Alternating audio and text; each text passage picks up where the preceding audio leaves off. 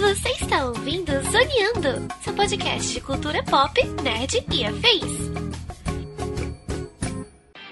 E começa mais um Zoneando Podcast, o seu podcast sobre cultura pop, nerd e afins, meus amigos. E aqui, hosteando este programa, aquele que nunca, jamais trocaria uma serva gelada por Campari nenhum, inclusive bebo a sua, se você demole. Estou eu aqui, Thiago Almeida, né? Juntamente comigo, ela que é a participante mais matriarcal, posturada, monogâmica, de valor desse programa, Carol Tibe Martins. E a gente bebe desde cerveja não gourmetizada até cerveja gourmetizada. O Você importante aquela- é beber. Aquela Amistel, cara, nossa, é horroroso, cara, misericórdia. Como é que vocês conseguem beber isso? Então, dependendo de onde você tá, né? Você.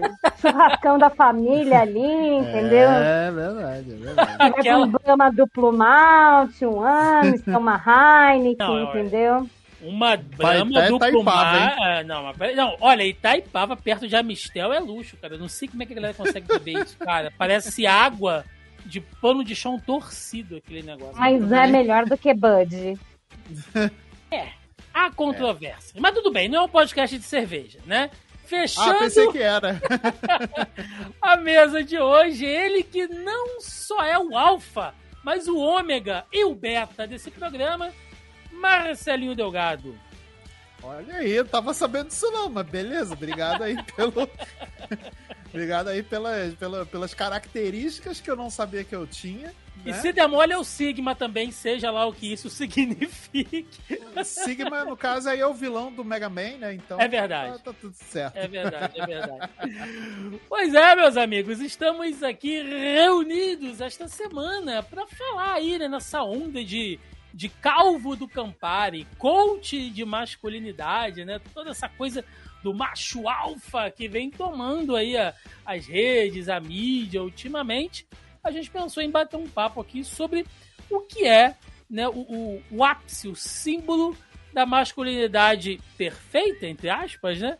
ah, como expoente na cultura pop aí nos últimos anos. É sobre isso que vamos falar no programa de hoje. Portanto, sem mais delongas, e vamos ao cast. E aí, gente, antes de começar efetivamente aqui o nosso papo, né? Aquele recadinho de sempre, a gente está começando aqui mais uma temporada de programas no Zoneando Podcast. Quem está acompanhando a gente aí é, ultimamente já percebeu que temos mudanças, né? Agora temos este formato em vídeo que vai para o nosso canal do YouTube, mas também temos o nosso formato em áudio já tradicional. Então você, novo ouvinte, velho ouvinte, galera da velha guarda aí, os veaco, podem ficar tranquilos, fiquem sossegados, porque o Zoneando Podcast continua saindo nas principais plataformas e aplicativos de podcast e áudio digital, Spotify, Deezer, Amazon Music, Google Podcast, enfim, onde quer que você queira escutar, tá bom? Então fica aqui com mais uma opção aí e essa mudança para tornar o nosso programa bem mais interativo e vocês acompanharem aqui as nossas reações em tempo real das bobagens que a gente fala. Gente, masculinidade é, entrou agora na, na reta da mídia. Né? A gente sabe que quando esses temas saem da, da internet, por quê?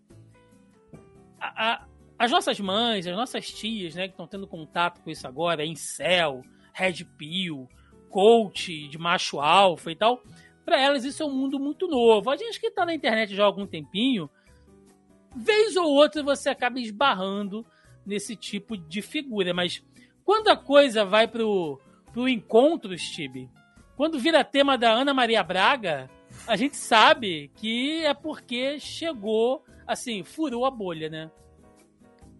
Com certeza, sabe? A gente sempre discute algumas coisas aqui, mas a repercussão dessa, principalmente, né, dessa, desse último vídeo, vamos dizer assim, dessa última coisa que bombou a internet, né, é, tem sido maior. Mas eu acho que é uma discussão super válida, porque sempre que é, a gente pode trazer essa discussão em, né, à tona, ela é muito válida porque, assim, da mesma forma que a gente discute várias coisas, né, é, sobre as mulheres em si, ainda mais que a gente está aqui, né, mês das mulheres, então toda vez que então, já que a gente sempre elenca pautas, digamos assim, com temáticas femininas, por que não, né? Não elencar também essa questão da vira, viralidade, virilidade, né? Dessa questão do, do, do macho, do alfa, do homem, do estereótipo do homem, né? Por um, um certo olhar. Eu acho que hoje a gente está tendo várias mudanças na sociedade né, que levam a gente a trazer essa discussão do o quanto é relevante e o quanto é visível essas mudanças e o quanto é pertinente, né? Porque tem certas coisas que, no meu ponto de vista, valem a pena ter mudado e tem certas coisas que eu acho que é crítica demais. Uhum. Então eu acho que é legal a gente ter essa discussão aqui. Vamos, vamos, vamos debater sobre isso aqui, até porque, Marcelinho, é uma coisa, né, que assim, que a gente percebe. É um tema que ele realmente extrapola diversas bolhas, diversos nichos, né? Vamos concentrar aqui um pouquinho no nosso mundinho nerd, vai, de, uhum, de, de, videogame, uhum. de, de séries, enfim. Cultura tal. pop, né? É, cultura pop em geral. Uh, vira e mexe, a gente tem discutido, debatido. Eu, particularmente, estou cansado, tá? Eu estou cansado. O pai está cansado demais para aturar certas coisas. Mas, no geral, a gente. Cara, que grupo de videogame, fórum, página, já não teve o cara reclamando de que, ah, o Kratos no God of War agora ficou bundão, Nossa. porque teve o filho. Né? E aí é. fala da masculinidade, de quando ele matava os deuses e tal. Aí se aparece um personagem, sei lá, lá no Mortal Kombat agora, que tem um visual um pouco mais diferente. Antes o cara lutava sem camisa, que não sei o que, agora botaram a roupa no cara. Então, então, assim, esses conceitos de masculinidade, eles estão presentes mesmo na, na, na, cultura em geral, como a gente vai discutir aqui, uhum. como em qualquer lugar, cara. Quando você acha que não, Marcelo, o assunto brota assim, ó, puf. Pois é. Pois é. Não, e é um. E eu acho muito importante hoje a gente discutir masculinidade, né? É, nós homens, aliás, não só os homens, mas a sociedade como um todo, a gente discutir sobre masculinidade, porque nunca foi discutido. Sempre foi uma coisa que, que foi meio tabu? Não é nem tabu, acho que é uma coisa que foi sempre imposta, né?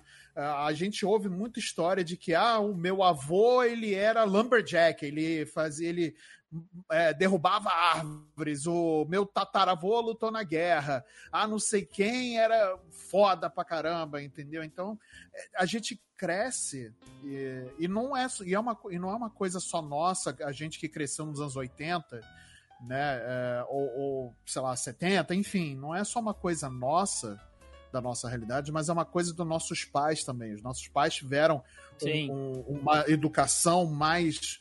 É, não sei se é machista é a palavra certa, mas é uma, masculin, mais uma masculinização forte, né? Aquela coisa que o homem tem que ser viril, tem que ser. É, é o cara que é o provedor, que é o cara protetor, que tem. Protetor, não pode é chorar. Protetor, não pode chorar, não pode baixar a cabeça, tem que ser macho e não sei o quê. E aí isso foi transportando esses conceitos foram se transportando muito para a cultura pop também. Tanto uhum. que a uhum. gente dos anos 80, e aí colocando no nosso prisma, a gente cresceu com, com, com filmes e séries e desenho, desenhos, cara, desenhos de, de homens fortes, né? De ser aquele cara musculosaço, né? De ser o cara que resolve tudo sozinho no punho e tudo mais, que é o famoso brucutu. Então a gente cresceu com essa ideal masculino de que o cara, para ser homem, ele tem que ser.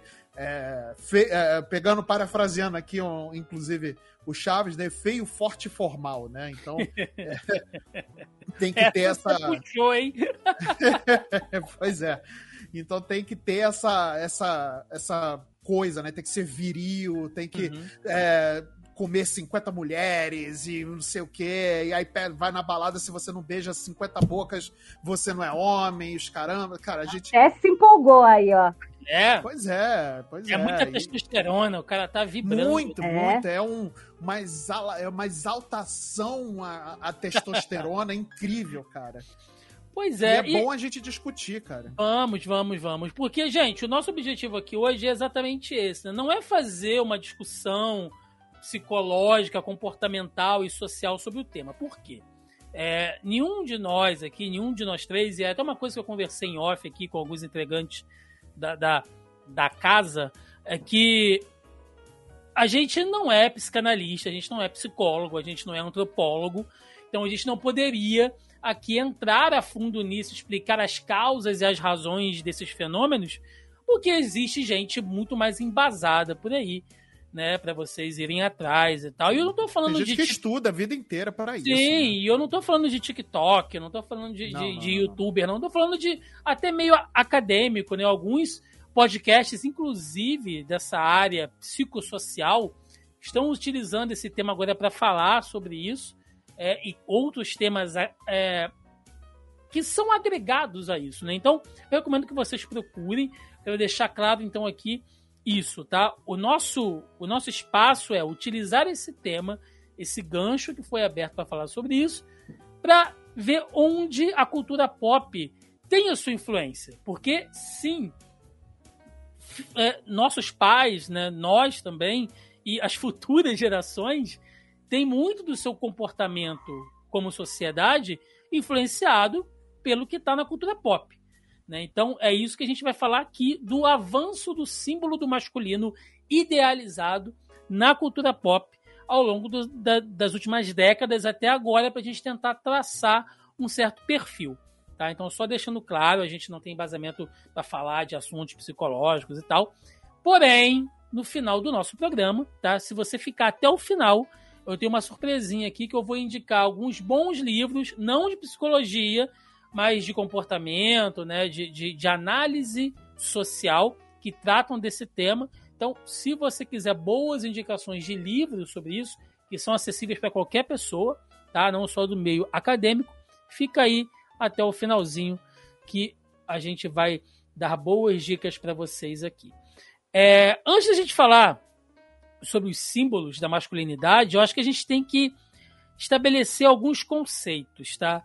É, a galera que tá na internet há algum tempo, Tibi, sempre ouviu falar de incel. Ah, porque o incel isso, o incel aquilo, né? Que era tipo assim, o, o, o cara que é o virgão da internet e tal, né? Que, para quem não sabe, né, incel, ele é ali uma, um, um anagrama, digamos assim, ele é uma redução né, de celibatário involuntário em inglês. Então, é o cara que, que porque ele passou por rejeições, porque ele teve experiências ruins com as mulheres, ele acaba entrando nessa, nessa onda de que ele uh, vai ficar puro em relação a isso, ele não vai se relacionar com outras mulheres e tal, ele acaba criando até um comportamento meio misógino né, em relação a isso. Então é um pouquinho mais do que só o virgão, né, Tibi? Até porque a gente sabe que no final, lá na ponta da linha, tem uma galera que acaba é, cometendo atos violentos em relação a isso, inclusive contra a própria vida. Isso é um assunto um pouco complicado, apesar de ser motivo de muita zoeira na internet, Uhum. né? A gente é, vê muitas piadas e essas coisas, mas assim, é, eu não vou lembrar a fonte da pesquisa, mas recentemente a gente teve pesquisas dizendo que essa nova geração é a geração menos interessada em sexo, é a geração, né, é, que tem ali menos trato social para essas coisas. Tudo bem que tem a galera ali que sabe, né? Aqui no Brasil, pelo menos, a gente sabe que tem a galera ali que sabe viver. Mas, por exemplo, no Japão, é, essa nova geração, às vezes eles são. Eu, eu esqueci o termo em japonês certo para isso, mas eles não saem do quarto, às vezes. Eles não saem de casa sabe? É, a, a, mãe às vezes tem que levar a comida no quarto do filho porque ele não sai do quarto. Não vai estudar, não vai trabalhar, fica ali isolado naquele mundo, né? Então a gente tem ali um outro lado da sociedade que, que teve essas experiências ruins, que não querem ter esse encontro né, com, com as dificuldades do dia a dia e acabam se isolando. E isso acaba muitas vezes porque assim, o ser humano ele é um ser social. Não adianta. Você pode tentar viver sua vida sozinho, mas você é um ser social. Isso faz parte da sua natureza como animal, né? Então, você precisa, de certo modo, de uma certa quantidade de relacionamento. E é por isso que muitas vezes as pessoas, tem alguns que acabam até, né, cometendo atos contra a própria vida, porque entram em deixa ser só essa questão do virgão, da, da má experiência, e entra em níveis de depressão muito fortes que muitas vezes acham que não tem volta. Uhum. E é legal, Marcelo, isso que a Tibi falou, né? De, de, o ser humano ele é um ser social por natureza, né? Uh, isso é verdade, porque a não ser que você seja uma exceção e não a regra, um cara que é um ermitão, né, e vai lá para uma montanha viver sozinho, mas é, geralmente o cara que se isola do mundo, que é muito introspectivo, tá sempre no celular ali, não significa que ele não está tendo um convívio. Ele está tendo um convívio, porém virtual, online.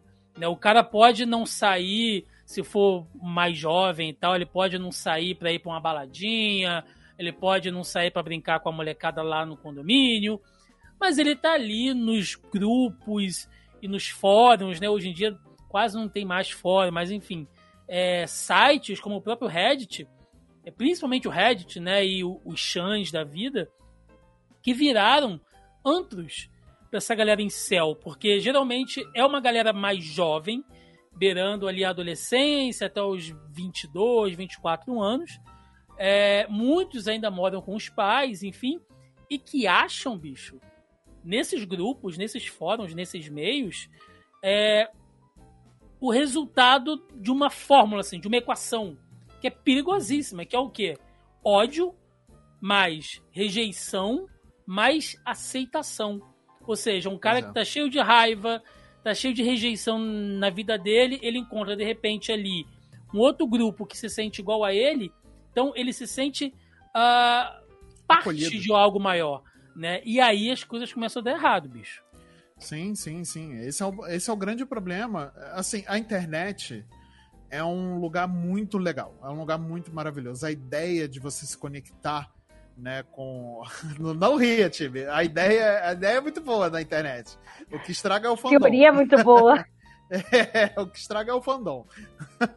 Mas, né, assim como o pessoal aí que, que gosta do Zack Snyder. Aê, oi!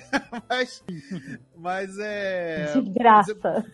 É, pois é. Mas brincadeiras à parte aqui, o que acontece, a internet, a ideia de você se conectar com pessoas ao redor do mundo através do computador, né, e tudo mais, ela é uma ideia muito legal. Eu acho que foi é, é, a ideia principal é conectar pessoas, né? Só que o, o problema é, é, é que nós somos seres humanos. Então a gente como ser humano, a gente não a gente é muito imperfeito, a gente está sujeito a muitas coisas, né?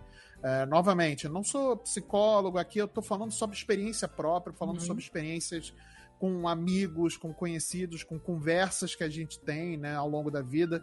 Uh, eu já tenho quase beirando meus 40 anos, então, assim, eu realmente tenho aí uma estrada, então, assim, já vivi muita coisa, já vi muita coisa, né?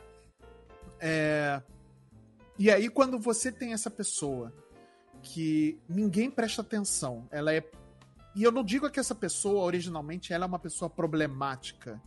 Né? Mas ela é uma pessoa que está com problemas. Ela tem problemas de, de, por exemplo, se relacionar. Eu tive muito problema de me relacionar com pessoas, não, não, é, é, não só romance, mas com pessoas em geral. Né? Eu sou, por incrível que pareça, eu sou uma pessoa muito tímida. Né? Eu sou realmente muito tímido. Então, é, quem me conhece é, é, de, de, pessoalmente, sabe, que eu sou muito tímido e mais eu demoro muito para pegar o, o feeling com a pessoa, sabe? Eu demoro muito para clicar com a pessoa para poder me sentir à vontade. Eu tenho um, um, problema, esse problema já não é de hoje, não é agora e tudo mais. É, melhorou muito, né? Porque hoje eu consigo tá aqui falando com, com a internet, né? Fazendo, criando conteúdo. Olá, é, internautas, né? Olá, internautas. Olá, jovem navegante da, dessa rede mundial de computadores. Mas, é, e aí, quando você tem essa pessoa que tem problemas sociais, ela tem essa fobia social e você insere ela num mundo que tá tão cheio de informação e é tudo muito é tudo muito ao mesmo tempo, né? E e você não e, e falta essa empatia, porque hoje a gente sempre existiu essa falta de empatia ao próximo Hoje está muito mais pungente, talvez, mas é, sempre existiu, sempre existiu. Eu Sim. sempre tive muita dificuldade de me relacionar com as pessoas. Eu, eu conheço pessoas que sempre também tiveram muita dificuldade. É, eu, por exemplo, eu sou uma pessoa que eu não gosto de chamar atenção, por exemplo. Eu, você vê que, por exemplo, a escolha de instrumento que eu escolhi para aprender na minha vida foi bateria, porque eu fico lá Fica atrás, lá atrás, né, cara? O baterista é o mais zoado, coitado. Ninguém exatamente, sabe. exatamente. É nada, a bateria é mó legal. Pô, pois é, mas assim, é, é muito difícil, de, de fato, para algumas pessoas ter esse é, essa, essa convivência contra as pessoas. E aí, quando você tem um mínimo de rejeição né, na vida, e não só rejeição. Tudo bem que é boa parte desses incels é, é muito mais por rejeição amorosa, né? Pelo sexo oposto, ou até pelo mesmo sexo, né? Enfim. Mas grande parte é pelo sexo oposto. É, quando você tem um mínimo de rejeição e quando você encontra um ambiente onde as pessoas te abraçam por ter essa, por ter tido a mesma experiência de rejeição, você acaba criando uma comunidade muito, muito tóxica, né? É, a gente vai usar muito essa palavrinha daqui para frente, né? É, e, e, isso tem cada vez mais com, a, com, com como a internet abriga muito é, esses grupos e, e, até o anonimato ajuda muito né, nesse ponto. Então realmente é muito perigoso, cara. Então é sempre é por isso que a gente sempre fala e é por isso que é sempre falado aí também nas matérias de jornalísticas, né, de televisão, enfim, nessas discussões que os pais têm que estar sempre presentes para acompanhar a vida dos filhos, porque, porque, cara, é muito fácil. Eu não sou pai, mas é, eu tenho sobrinho. É muito fácil você terceirizar a educação do teu filho com uma tela de celular. É.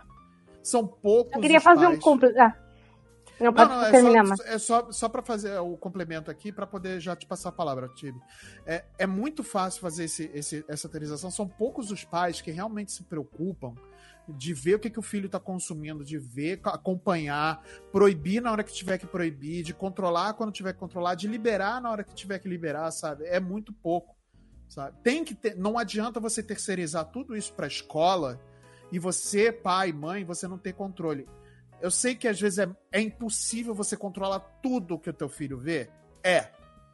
Porque a gente, que, a gente que foi filho, a gente sabe como burlar nossos pais. Entendeu? Sim. A gente que queria ver a revista da, da, da, da Playboy, a gente sabia como fazer. Ficava até tarde ali para tentar pegar a Emanuele, passando é, no, no Cineband é. PV. Pois é. Então tinha a Playboyzinha lá debaixo da cama. Sim, tinha, exato. Tinha. A gente sabe burlar. Então, Sim. é impossível controlar tudo? É, mas tem que ter controle. Você tem, tem que tentar tem. o máximo que puder. É verdade. Tibi queria dar uma complementada aí? Eu acho que uma das coisas super interessantes do que o Marcelo falou, é, complementando, é que assim, essa questão também da rejeição, muitas vezes tem é, é a questão do medo. Peraí, só um minuto.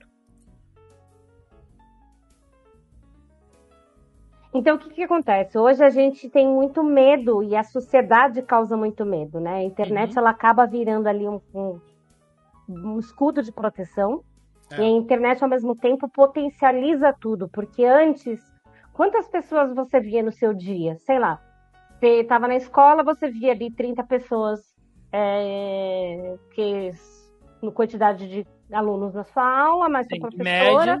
Média. É, em média aí 30 pessoas, aí você chegava e aí você via seu pai, sua mãe e seus irmãos, né? Então você tinha ali um contato, digamos assim, médio aí com 35 pessoas num dia. E olha que nem, nem, nem dentro da escola você falava com todo mundo. Sim. Hoje É, você chega exato. na internet, você. Gente, só uma passada de feed que você dá, você viu notícia de 35 pessoas dentro do seu feed. Entendeu? Uhum. Durante o dia, você abre um aspas, tá? Você teve contato ali com quase 100 pessoas. Foi bombardeado com as opiniões e as visões das Uhum. pessoas ali numa, numa rolada, né? Sem querer ser, Exatamente. né?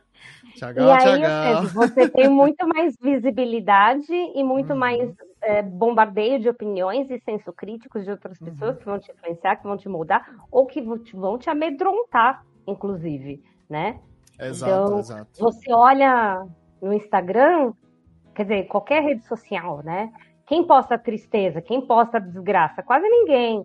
Então você tá lá vendo a menina bonita, toda, né, trabalhada, toda Uma vida idílica, toda- né? Um negócio. Exatamente. E aí você chega e olha e fala assim: onde que eu vou ter coragem de olhar, de conversar com uma menina dessa? Quem sou eu para ter? Então, muitas vezes a, a, a rejeição é interna e muitas vezes o, o desgosto, vamos dizer, não é desgosto a palavra certa, mas é a decepção, ela também é por um motivo de nem tentar, né? Sim. Fruto Porque dessa pressão midiática que a gente sofre todos os dias, né? Exatamente. Não é. Não Então, é...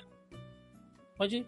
Não pode falar. É, não, então, não é à toa que esses fóruns, né, criam até certos termos. Tem o, tem o Shed, né, que é o cara... Todo mundo já viu um memezinho do Shed ali, fortão, com queixinho de barba, assim, e tal. É, mostrando que é, o, que é o cara másculo, que é o que... É, é, é o, é o preferido lá das Stacies, né, que são as meninas bonitas e populares e tal. Então, é, eles acabam criando esses termos também. E uma coisa que a gente não pode deixar de falar, já que a gente está abrangendo assim, as superfícies desses conceitos, tá, gente? É, tem os Red Pills, que é o que causou esse fenômeno agora do, do, do calvo coach do Campari, ah, que fez tudo explodir, né? Que é o quê? Diferente dos incels, que é essa galera mais introspectiva, que não teve contato e tal ali, o Red Pill não. Ele geralmente é o cara mais velho, é o cara que é economicamente ativo, de repente ele pode ser até um empresário, um dono de empresa, um, um, um influenciador, um cara numa posição de liderança, que ele passou pelas mesmas decepções que o Incel passou, porém ele acumulou isso e ao invés dele se retrancar, né, e, e- viver nessa, nessa decepção, nessa, é, nessa falta de convivência, de tato, de medo, tudo isso que a, que a Tibi e o Marcelo falaram, ele não. Ele reverte isso. Então, daí surgem essas coisas de macho alfa e do posturado e do patriarcado monogâmico e de que ele é o do valor, né? E que a mulher tem que ter valor para ele se ela tiver até 30 anos e, e se ela for fértil, né? E a mulher não pode ser mais alta que ele para não causar uma, uma dissonância cognitiva da sociedade ao qual né, eles interagem, que ele tem que ser forte, másculo, porque ele precisa defender ela, como se a gente vivesse ainda, sei lá, na pré-história, né? Então, é, É, ele, ele sabe, tem vai, que...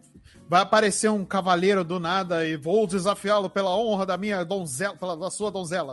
É, Marcelo, então assim, em certo ponto, eu, eu, Thiago, tá? Assim, não que os incels não sejam é, um caso sério, até porque eu ouvi o termo incel pela primeira vez na minha vida, eu lembro até hoje que fui pesquisar, foi quando eu vi aquele, aquele filme é, Tiros em Columbine, do Michael Moore, que fala sobre o massacre de Columbine, daquela escola nos Estados Unidos, famosíssimo, ali em 1999, né, o filme de 2002, se eu não estou enganado, e ali começaram a citar essa coisa de incel e tal, porque os meninos participavam de grupos incel, e aí, enfim, né, a gente sabe até onde isso deu. E aqui no Brasil a gente tem casos sobre isso também que não, não, não, não, não vale a gente citar aqui. Mas é, como dano na sociedade como um todo, Marcelo, essa galera Red Pill me preocupa muito mais, porque o incel você identifica rápido. O Red Pill, ele tem uma camada de misoginia, sabe? Ele tem aquele machismo camuflado de, de, de amor próprio, de motivacional, que quando o cara vê, sabe, ele tá dentro de casa assim, ele acha que ele é o. que ele é o. sei o lá. mestre supremo É, do- de tudo. Ele é, ele é o hit.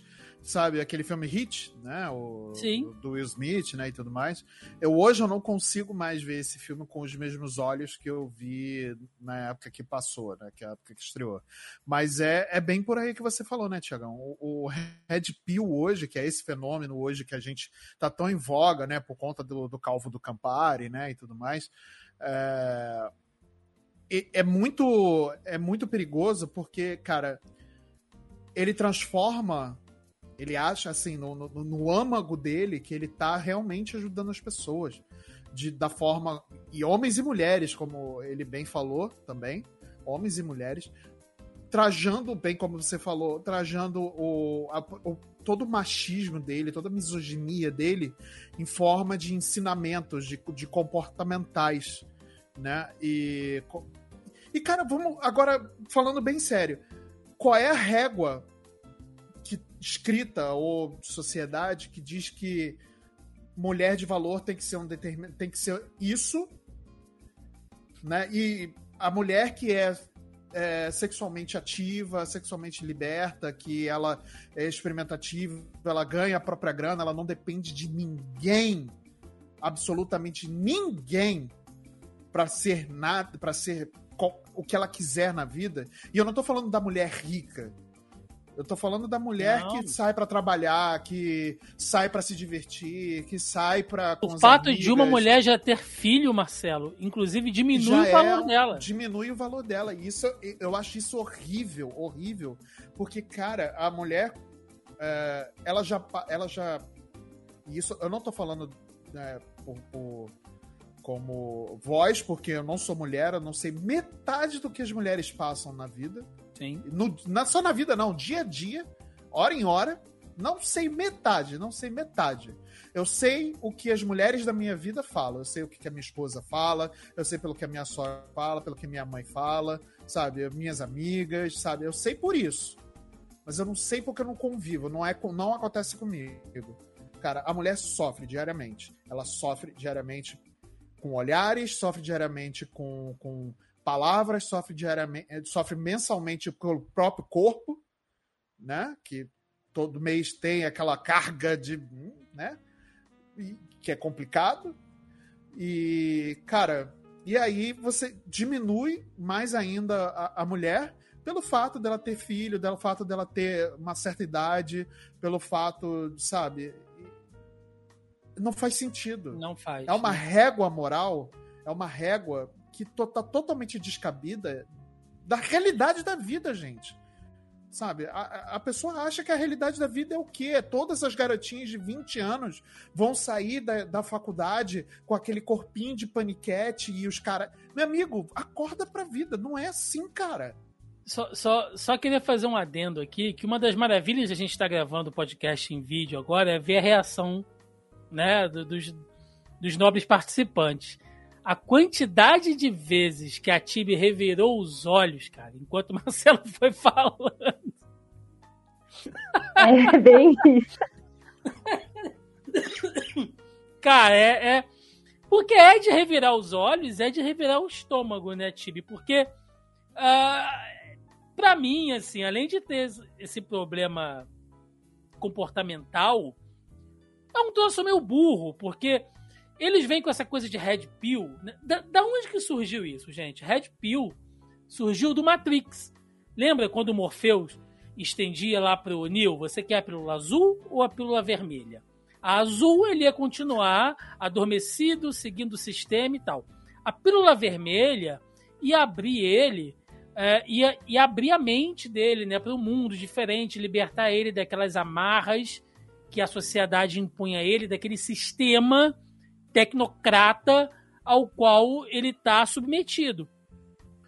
E a Posso desgraça uma, dos, do, uma dos, interjeição dos... aqui em relação ah. a isso? Red Pill, eles tiraram o conceito de Red Pill de filme de duas mulheres trans. Não, sim. E aí eles pegam isso, Marcelo, esse conceito, os, os desgraçados pegam esse conceito de Red Pill e transforma na parada mais engessada, mais é, é, é conservadora burra, sabe? É tipo assim, é pior que a pílula azul. Porque a pílula azul, pelo menos, te dá um conforto. A pílula vermelha deles te mantém sentado numa bomba de testosterona que pode explodir a qualquer momento, cara. Tibe, não faz sentido. Além de, da questão machista, misógina, tudo mais, é burro. Você nem me fala, sabe? Porque assim, é... primeiro que eles distorceram o conceito, ou seja, não entenderam nada do filme, né? Vamos começar a isso. Agora, falando em relação a essa questão de é, desse estereótipo de mulher, né, que, uhum. que eles julgam o seu ideal, é muito curioso, porque assim, você não está nem falando daquilo que você pode alegar que é da natureza, sabe? Porque assim, é, antigamente dizia-se que homens se atraem por mulheres de ancas mais largas, ó, mulher que é bonita, né? É. Porque mostra fertilidade. São Só boas isso... parideiras. Só que isso vem da onde? Vem lá do homem das cavernas, vem lá de uma coisa que é, acompanha a gente há muitos anos, faz parte quando você fala do nosso instinto animal. Do mesmo jeito que muitas vezes é, mulheres casam com homens que dão uma certa segurança para ela, porque isso também faz parte do instinto, né? É, mas o, o, você dizer que isso não quer dizer que é, a mulher vai casar com um cara que ele é mais forte, que ele é mais alto, que ele é mais bruto, né? Isso não quer dizer que a boa parideira não tem que ser uma mulher mais baixa, que isso, que aquilo. Então, é, hoje em dia, todos esses estereótipos, eles já caíram, já deveriam ter caído, né? E é o que a gente luta todo dia para cair. A mulher pode ser a mulher que ela quiser. O homem tem sim o direito de ter seus gostos preferenciais. A mulher tem direito de ter seus gostos. O homem tem direito de falar não para certas coisas que ele não concorda, assim como a mulher tem o direito de falar não para as coisas que ela não concorda. Então, no caso do cara do Campari, eu, eu vi depois ele falando é, no outro podcast que ele falou assim: eu só não estava afim de beber uma cerveja. Se era desculpa ou não, eu não sei. Ele, ele quis dizer assim: eu só não estava afim de tomar uma cerveja e eu neguei a cerveja, não porque eu não bebo cerveja, mas porque eu não estava afim. Ou seja, o jeito que ele poderia ter falado, não, eu não estava afim de uma cerveja, era exatamente do jeito que ele falou nesse outro podcast. Mas ele quis transformar aquilo numa simbologia profunda, profunda. do coaching. Ou seja, ele tem o direito de negar a cerveja e falar: não, obrigada, gato, vou lá, eu prefiro tomar meu Campari. Ninguém tem direito de negar uma cerveja gelada. Ninguém tem esse direito. Pois é, Tibe. É, é, é isso, assim, né? E aí, pra gente amarrar, né, só essa coisa toda que a gente falou aqui dos, dos termos, e de novo, tá, gente? Quem se interessar, tem muito conteúdo bacana na internet pra vocês irem atrás sobre isso. A gente tá falando aqui do que a gente vê na internet todos os dias, porque a internet é cultura pop. Né? A gente está consumindo isso todos os dias, então eu tenho certeza que a galera que está ouvindo ou está assistindo a gente já passou por alguma coisa dessas que a gente falou aqui, ou na vida real, ou online, né? Apesar que eu não gosto muito dessa diferença, porque parece que online não é vida real. Mas enfim, vocês entenderam. Agora, é, só para amarrar isso tudo, uma coisa que me preocupa sempre, sempre, que não é que me preocupa, que me incomoda, é uma visão meio eugenista nisso tudo, porque os próprios termos que eles usam, como macho alfa, como é, geneticamente preferencial, isso dá uma ideia de que há uma seleção natural para aquilo ali, sabe? E você faz uma divisão, às vezes, étnica e genética. E isso é uma coisa, gente, que na história, durante a história da humanidade, nós já tivemos algumas pessoas, sabe, ao longo dos anos, que já tentaram fazer essa separação e nunca acabou bem. Então, tomem cuidado, tenham cuidado, porque é um caminho que quando você vê, cara, você está medindo as pessoas pela imposição da voz ou pela roupa que ela usa, é, é, é por símbolos, sabe? Que não tem necessariamente a ver com a pessoa em si. E aí, quando você começa a fazer certas separações, você está andando numa linha muito tênue, até de quem sabe, até involuntariamente, cometer um crime, assim. Sabe? De você falar alguma coisa e, e porque você já tá. Porque você já normalizou aquela separação, tá? Então. Banalizou o absurdo. Exato. Assim como o Calvo do Campari fez. Ele cometeu um crime ao ameaçar, porque aquilo ali que ele falou ah, é, é, sim. assim só jogando os cinco centavos aqui em relação a isso né é, o que ele falou não é um, uma gíria do tipo vamos resolver não ele ameaçou a, a menina lá a moça né de, de, de, de, morte cara. Isso aí é, foi bizarro. Ele já passou o limite de qualquer coisa aceitável de uma discussão sabe? Exato. E a gente está num nível de sociedade que hoje as coisas são não são mais preto no branco, né? A gente já entrou em certas camadas de cinza que deixam muito claro que você não pode julgar é, você, é, que uma coisa é isso ou é aquilo, né? E você acaba tendo comentários muitas vezes é, inapropriados, transfóbicos, né, misóginos, racistas, porque hoje em dia você não olha para esses detalhes, você ainda acha que é tudo preto no branco quando não é, né?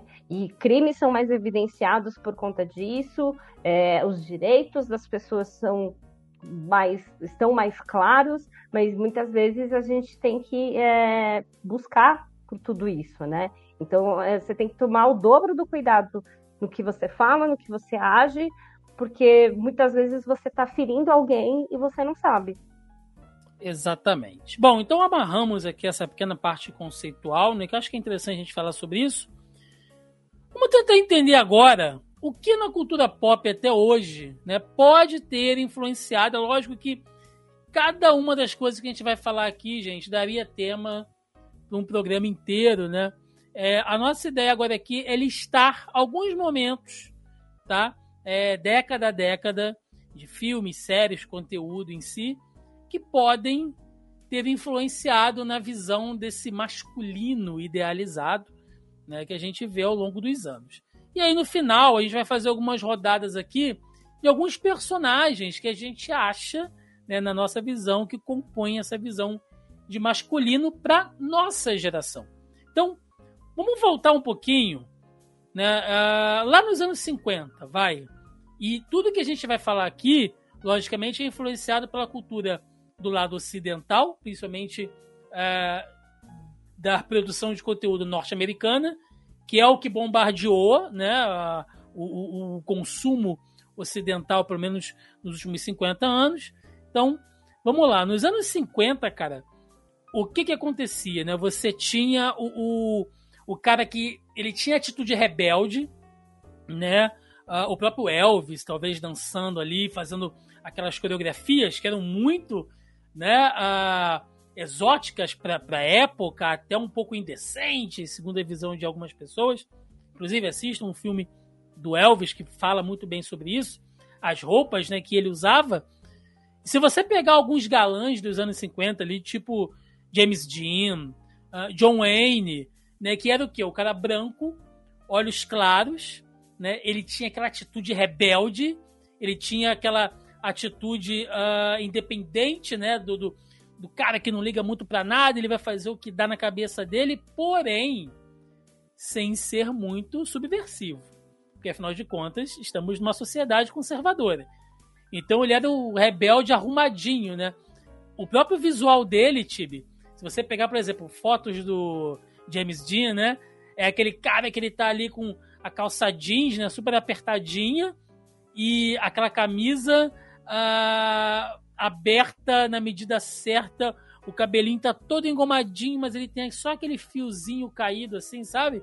Com um cigarro no bico, assim tal. Então, uh, é aquela visão assim: uh, somos rebeldes, porém conservadores. Somos charmosos, né? Não, era o bad boy da época, né? Então era, era todo aquele estereótipo do, do bad boy. Uma das coisas que você falou do Elvis foi uma grande influência é, para os anos 50 em geral, né? É, é, é, os jogos de ancas dele, né? Que, que os jogos, jogos de perna. de ancas, que delícia. Go gostei disso aí. Acho que gostei, eu vou seduzir. Gostei, vou gostei. seduzir a minha esposa hoje, inclusive com jogos de ancas. Jogos aí. de ancas. Aí vou ah, chegar.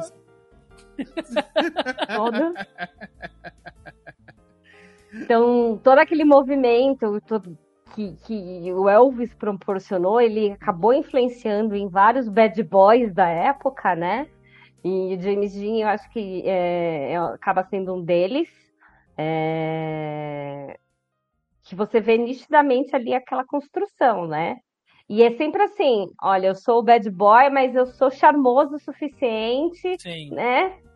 Para não ser o bad boy rejeitado, e sem o bad boy desejado pela mocinha. Sim a gente tá falando do, do, James Dean, né? E eu li alguma coisa da biografia dele tem bastante tempo sobre algo que ele fez, né? Em um determinado, muitas coisas, né? Que, que ele fez chamar a atenção ali. Ele fez muitos filmes nos anos é, ali o Juventude Transviada, se eu não estou enganado, enfim, alguns filmes dessa época. E um grande escândalo, Marcelo, era que ele usava calças jeans aquela calça jeans atochadinha, olha que escândalo. Hoje você vai em qualquer Riachuelo, em qualquer C&A, tem aquelas calças. É, como é que chama? Né? Não, tem um nome. É... Skinny. Skinny. Eu, Skinny. eu alguns anos atrás eu chamava de calças do Restart, sabe? Que é impossível, é impossível você, você vestir aquilo ali. Eu, Mas gordinho. A do Restart é, é colorida. Não, eu, é gordinho, é. não consigo usar aquilo ali. Não, não passa Chega... na coxa. Na, coxa? na coxa? ela tocha no joelho, meu amigo. Fica parecendo um pernil. Já viu aquele pernil embalado a vácuo? Já, aquela mortadela vem, bonita, né? Só aquela parte de baixo vem plastificada em cima, Isso. aquelas toras de carne. Minha perna Isso. fica assim. Se eu tentar colocar uma calça skinny. Uma coisa horrível, ridícula. É né? ridículo. Né? E, Mas e... é o símbolo, né, da época, né? O, é. O porque principalmente a questão da vestimenta, né, nos anos 50 era uma coisa que homens usavam muito terno, né? Tudo era terno para fazer tudo, tudo, tudo, né?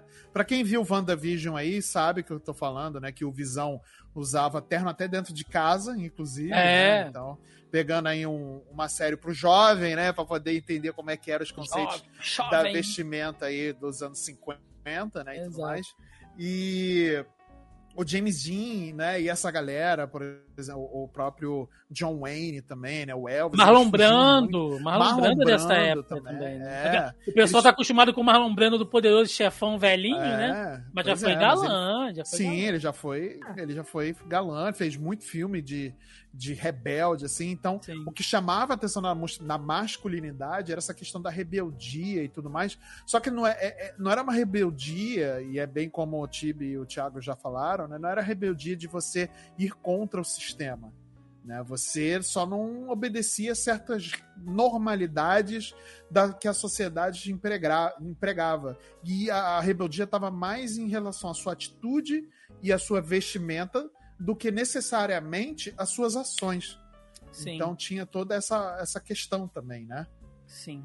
E vamos passar para os anos 60 agora, né? Porque aí você tem uma mudança. Você está saindo dos anos rebeldes, ali dos anos 50, você está entrando nos anos 60, que é o quê? O cara que era o jovem rebelde, agora ele já trabalha, já tem uma família, então ele está um pouco mais maduro. Nos anos 60, aquela masculinidade era o que? Era o perfil homens de negócios, né? Você tinha diversas cidades ali, as grandes cidades norte-americanas, Chicago, Detroit, Nova York, né, Los Angeles, estavam começando a erguer seus arranha-céus, então uh, você tinha chegada né, de, de, de executivos para as bolsas e, sabe, aquele comércio estava começando a ficar movimentado ali, então além dos imigrantes, né, que começavam a aparecer, você tinha o perfil homens de negócios, né? Era o cara assim, deixei de ser rebelde, eu estou aqui bonitão, sabe, com o meu paletó, com o meu cigarrinho na, na boca aqui, sentado em Wall Street, né, tomando um café enquanto leio o meu jornal. E aí era aquela visão do galã, né, do, do, do homem másculo. Inclusive, eu lembro até de alguns exemplos, né, tem o, o Paul Newman, que o cara foi ator, ganhou Oscar, eu acho, ganhou o Globo de Ouro, ganhou uma porrada de coisa, e aí depois foi pro automobilismo. E aí ele era meio que modelo, né? Sempre tirava foto nos carros, assim, fumando um cigarrinho e tal. É, o que é uma inconsequência, né? O cara cheio de gasolina ali, o cara fumando, mas tudo bem. Tinha o Alain Delon, cara. Eu tinha uma tia que ela tinha pôster do Alain Delon no quarto.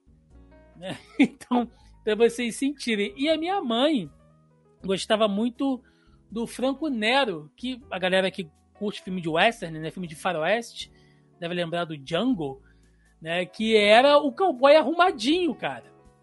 Se você pegar outros filmes mais para frente que a gente vai citar aqui, que é aquele cowboy mais sujo, empoeirado, né, o Franco Nero não, ele tinha aquela aquela fuligenzinha que eles passavam assim no, no rosto dele, mas impecável, amigo. Então, parabéns, né? Você atravessar o meio oeste norte-americano sem ter uma uma partícula de, de, de, areia, de terra marrom na sua roupa ali, impecável. Então é muito esse perfil homens de negócios, né? Que é, é, é só o homem de negócio, mas é o homem impecável, né? Que ele tá Sim. bem vestido, o cabelo né, bem penteado, com elegante com um cigarro e uma bebida mais é, rebuscada, né, e um cigarro mais rebuscado também. Não é um, um derby vermelho, né, mas sim um, uhum. vou dar o meu Lux bat... Strike, não sei. Assim. Eu tava batendo no Google aqui para não falar é, informações equivocadas, né? E primeiro James Bond Sean Connery é de 62, né? Olha aí. E surgiu ali um novo estereótipo, né? Que é bem isso que o Marcelo estava falando, o homem engomadinho e tal, né? E aí é o, é o resquício do bad boy com o aventureiro, né? Com o, o galã, o charmoso, uhum. né? tudo aquilo que a gente conhece do, do 007, então... Sim. O, que tem um gosto requintado, né? O James Bond é isso, né, gente? É isso, o terno sob medida, o, o, o, um, um. Como é, que é, como é que chama? Um dry martini. Dry martini. Mas não pode ser batido. Não, pode ser, não, é, pode ser batido. Batido, não, não mexido. Não mexido. Né? É, é, isso aí. Então, sabe, sempre com o relojão é. dirigindo o seu Aston Martin é. pelas ruas da Europa, porra, bicho, é um gostoso, é, um, né? É, uma coisa requintada, né? Um cara com gostos requintados, né? E o Sean Connery, aquele depois, peito né? peludo, né, cara? Aquele sotaque britânico falando no seu ouvido. Assim, falando tá grosso, né? Uma voz mais impostada. É, né? não, você tá louco. Isso assim. acabou se perdendo depois. E homem né, ou mulher não se derrete por isso, né? Aí hoje em é, dia você vê o quê? Daniel Craig com a sua cara de que bateu num muro com chapisco né? Cuja única pessoa que gosta dele é a Tibi, que já chupou o picolé do Daniel Craig, mas isso é, é outra isso história. É outra história. Tem, o pessoal tem que ver é, as lives de quinta para entender. É, exatamente, exatamente. Vamos passar para os anos 70, e aí o, o que, que acontece nos anos 70? Né? A gente tem aquele êxodo né, uh, de, imigrante, de imigrantes italianos, franceses né, para os Estados Unidos. Uh, onde você começa a ter atores que vêm assim dessa origem uh, italo-americana, né? Então, o próprio uh, De Niro, né? Ele vem nessa pegada, Al Pacino depois, é, o Harrison Ford, que apesar né, de não ser é, exatamente por esse segmento, mas também ganha destaque nessa época que é o cara assim mais um, como é que eu posso Feições dizer? mais europeias, né? É, sim, sim. Ele começa a fazer aquela, aquela transição, né, do, do, do cara com é, roupas, sabe, muito engomadas, os, aqueles sobretudos italianos, aquele, aqueles ternos com ombreiras gigantes, né? O próprio Al Pacino usou um monte disso aí, um monte de filme que ele fez. Aqueles cabelos ainda, alguns com. Como é que chamava? É... É, o. Brilhantina. Brilhantina. Brilhantina. John Travolta com a, aquela brilhantina lá no cabelo. Mas ainda assim eram coisas da moda, né? Você não viu o cara usando assim é, é roupas muito escalafobéticas, né? Porque os anos 70 foi uma loucura lisérgica, se você pegar o mundo do rock, por exemplo. Mas no Veio cinema. rock daí, né? Exato, mas no cinema os caras ainda usavam algo um pouco mais comportado, né? E sempre aquela coisa. Sóbrios, né? Sim. E era o que era o imigrante, que era o cara que estava ali, sabe, para sustentar a sua família. Era o cara que era é, aquela coisa meio de superação, né? Que ele vem do nada, então ele tem que trabalhar, ele tem que construir aquilo e tal. Então, essa segurança, Tibi, também era uma coisa meio sexy, digamos assim, né? Que era o homem que passava uma segurança de futuro, de construir aquela sua família, né? Então isso tinha um apelo sexual também. Ah, isso com certeza. Só, só queria fazer um parênteses aí do que você estava falando, mas é assim, eu acho que tem uma das coisas que a gente nota também na questão do cinema, é que antigamente demorava-se muito mais para conseguir adaptar a, a realidade daquela sociedade né, dentro dos filmes, por conta Sim. do tempo de produção. Então você ainda vê nos resquícios dos anos, principalmente no começo dos anos 70, você vê ainda muito resquício dos anos 60. Sim. Né? E, e, e, você vai ver realmente toda essa loucura dos anos 70, do, do, colorido, lá nos anos nos filmes dos anos 80, né?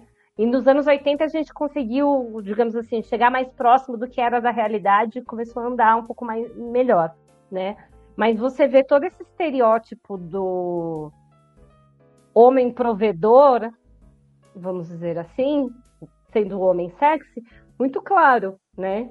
E tem algum, claro, sempre tem algumas obras que fogem, né, um pouco. Se você pegar Indiana Jones, né, ainda pega o estereótipo do, do, do aventureiro. Se você pegar Grease, ainda é um pouco do resquício do, do bad boy, né, do...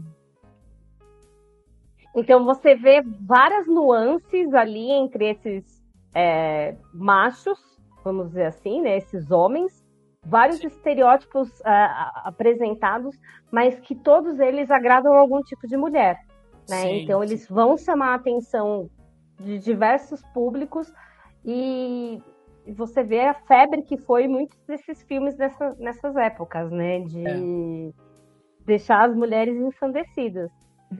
É, Porque era uma gente... época que aquela questão do, da tiete era muito forte, né? Sim, sim. É, é, como a Tibi falou, só para deixar claro, a gente está falando de uma maneira geral, tá, gente? Lógico que existem certas exceções e tal, mas ainda assim, se você, a gente for, for pensar, por exemplo, Indiana Jones, né, um ótimo exemplo. Apesar que eu acho que o primeiro Indiana Jones é dos anos 80, se eu não estou enganado. É? Não, é, não, é, o Harrison Ford ele não, não, não estoura com Indiana Jones nos anos 70, não. Mas na verdade, ele estoura nos anos 70, em 77, com Star Wars, né? Com Sim, mas né? Indiana Jones vem. É verdade. Depois, é. né? Indiana Jones isso, vem isso, depois. É. Indiana Jones é em 83, pra... se eu não me engano. Sim. Mas ainda assim. 81. 81, então. Mas ainda assim, é o que a Tibi falou. O cara, ele é o aventureiro, mas ele é um professor acadêmico rebuscado. Indiana Jones, ele é um professor, ele é renomado, sabe? Ele sai numa vida diferente daquela, até porque é, tem essa coisa do símbolo também, né? Quando ele coloca a calça, o chicote, a camisa meio aberta, suado e o chapéu, uma coisa meio cowboy. Você tem um apelo, mas Ai, o filme sempre, homem. mas o filme sempre começa como? Ele na faculdade só falta o monóculo, cara né? Muito acadêmico ali, né? Muito acadêmicozinho, né? Então, é mais ou menos por aí. E aí chegamos aos anos 80, que é o que influenciou muito a nossa geração aqui, a galera de 30, 40 anos, que são os filmes de Brucutu, os filmes uh, com teor mais de policial. E o homem idealizado agora, Marcelo, era o fortão.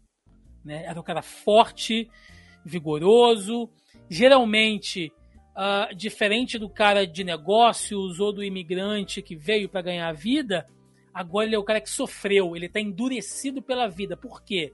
Ele veio da guerra do Vietnã, ele veio da guerra da Coreia, ele é um cara que passou por algum trauma, então aqui o homem não chora, aqui ele é macho, aqui é o Rambo é, curando a, a, aquela, a, aquele tiro que ele levou, colocando pólvora, sabe? Estourando a ferida dele. aqui é o, é o Schwarzenegger em, em comando para matar, levantando aquele lança-mísseis sabe, de 80 quilos, assim, com uma mão só, com os bíceps assim, forte para salvar a filha dele, né? Então, aqui, cara, é, é, é o cara que ele não precisa ser bonito, mas ele tem que ser vigoroso, viril, né? E sem contar que nos anos 80 também, nos Estados Unidos, explodiu a coisa do alterofilismo, né? Nas academias e aqueles programas de ginástica e as mulheres com aqueles maiôs, aquelas polainas, aquela coisa e tal. Então tinha muito esse culto do corpo nascendo no mercado norte-americano, que é o que bombardeou a gente pra caramba, né? Sim, verdade, verdade. A gente cresceu nessa cultura, né? Foi o que eu estava falando lá no começo, que nós aqui, a gente cresceu com essa cultura de que ter, de que a masculinidade ideal é ser esse, uh, de ter músculos e você ser forte, de você. Ele estava muito enraizado também no militarismo, né? De você servir, né? De você ter sofrido com a guerra, né? E tudo mais e tal. Então estava muito enraizado nisso também, por conta das guerras que tinham acontecido ali nos anos 80, né? Nos anos 70, né? A guerra do Vietnã, a guerra do Golfo, enfim, né? Toda, toda essa, essa parte histórica, né? Enfim. E ficou muito enraizada por causa disso também, né? E aí vieram na, vieram na rabeira disso vários produtos da cultura pop que falavam sobre esses homens problemáticos, mas que, que eles resolviam tudo no punho, que eles não se deixavam abater e que o problema, eles não, não tinham tempo para chorar, eles não podiam chorar, eles vão salvar a mocinha, vão salvar a filha, vão salvar. Geralmente eles esses homens eles têm que salvar alguém feminino, né? Uma mulher, ou a filha, ou a família, a esposa, enfim. Né, a filha do presidente, é a sua filha, é a sua esposa, é a Eles mulher. Eles têm que salvar a nação.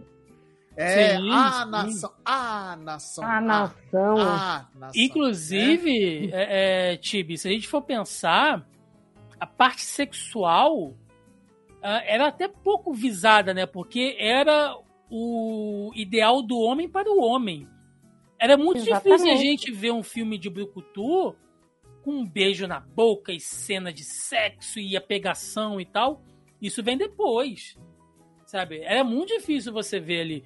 Tinha um certo afeto, né? Às vezes tinha aquela troca de olhares, aquele abraço no final, vendo o pôr do sol. Mas é, a coisa sexual não era tão evidente, né? Era o fortão que tinha que ser macho. Mas então nada Exatamente. de ficar dando, não, não é ficar dando bitoquinha, não, minha senhora.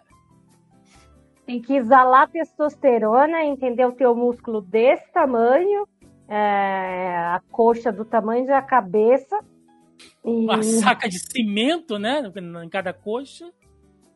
Exatamente. Sempre oleado, né? Aqueles ombros oleados ali. Ai, que delícia, né? E eu acho que por também consequência das guerras, né?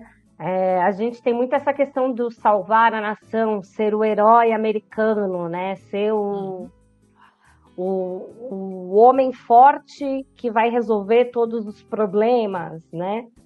Então, hum, tinha muito essa visão sempre do o homem, como você disse, o homem para o homem, né? Essa visão do, do brucutu forte, o que não chora, que não pode um monte de coisas é, que possam considerá-lo sensível, entendeu? Muitas vezes do cabeça dura e do incompreensível, do machista, né?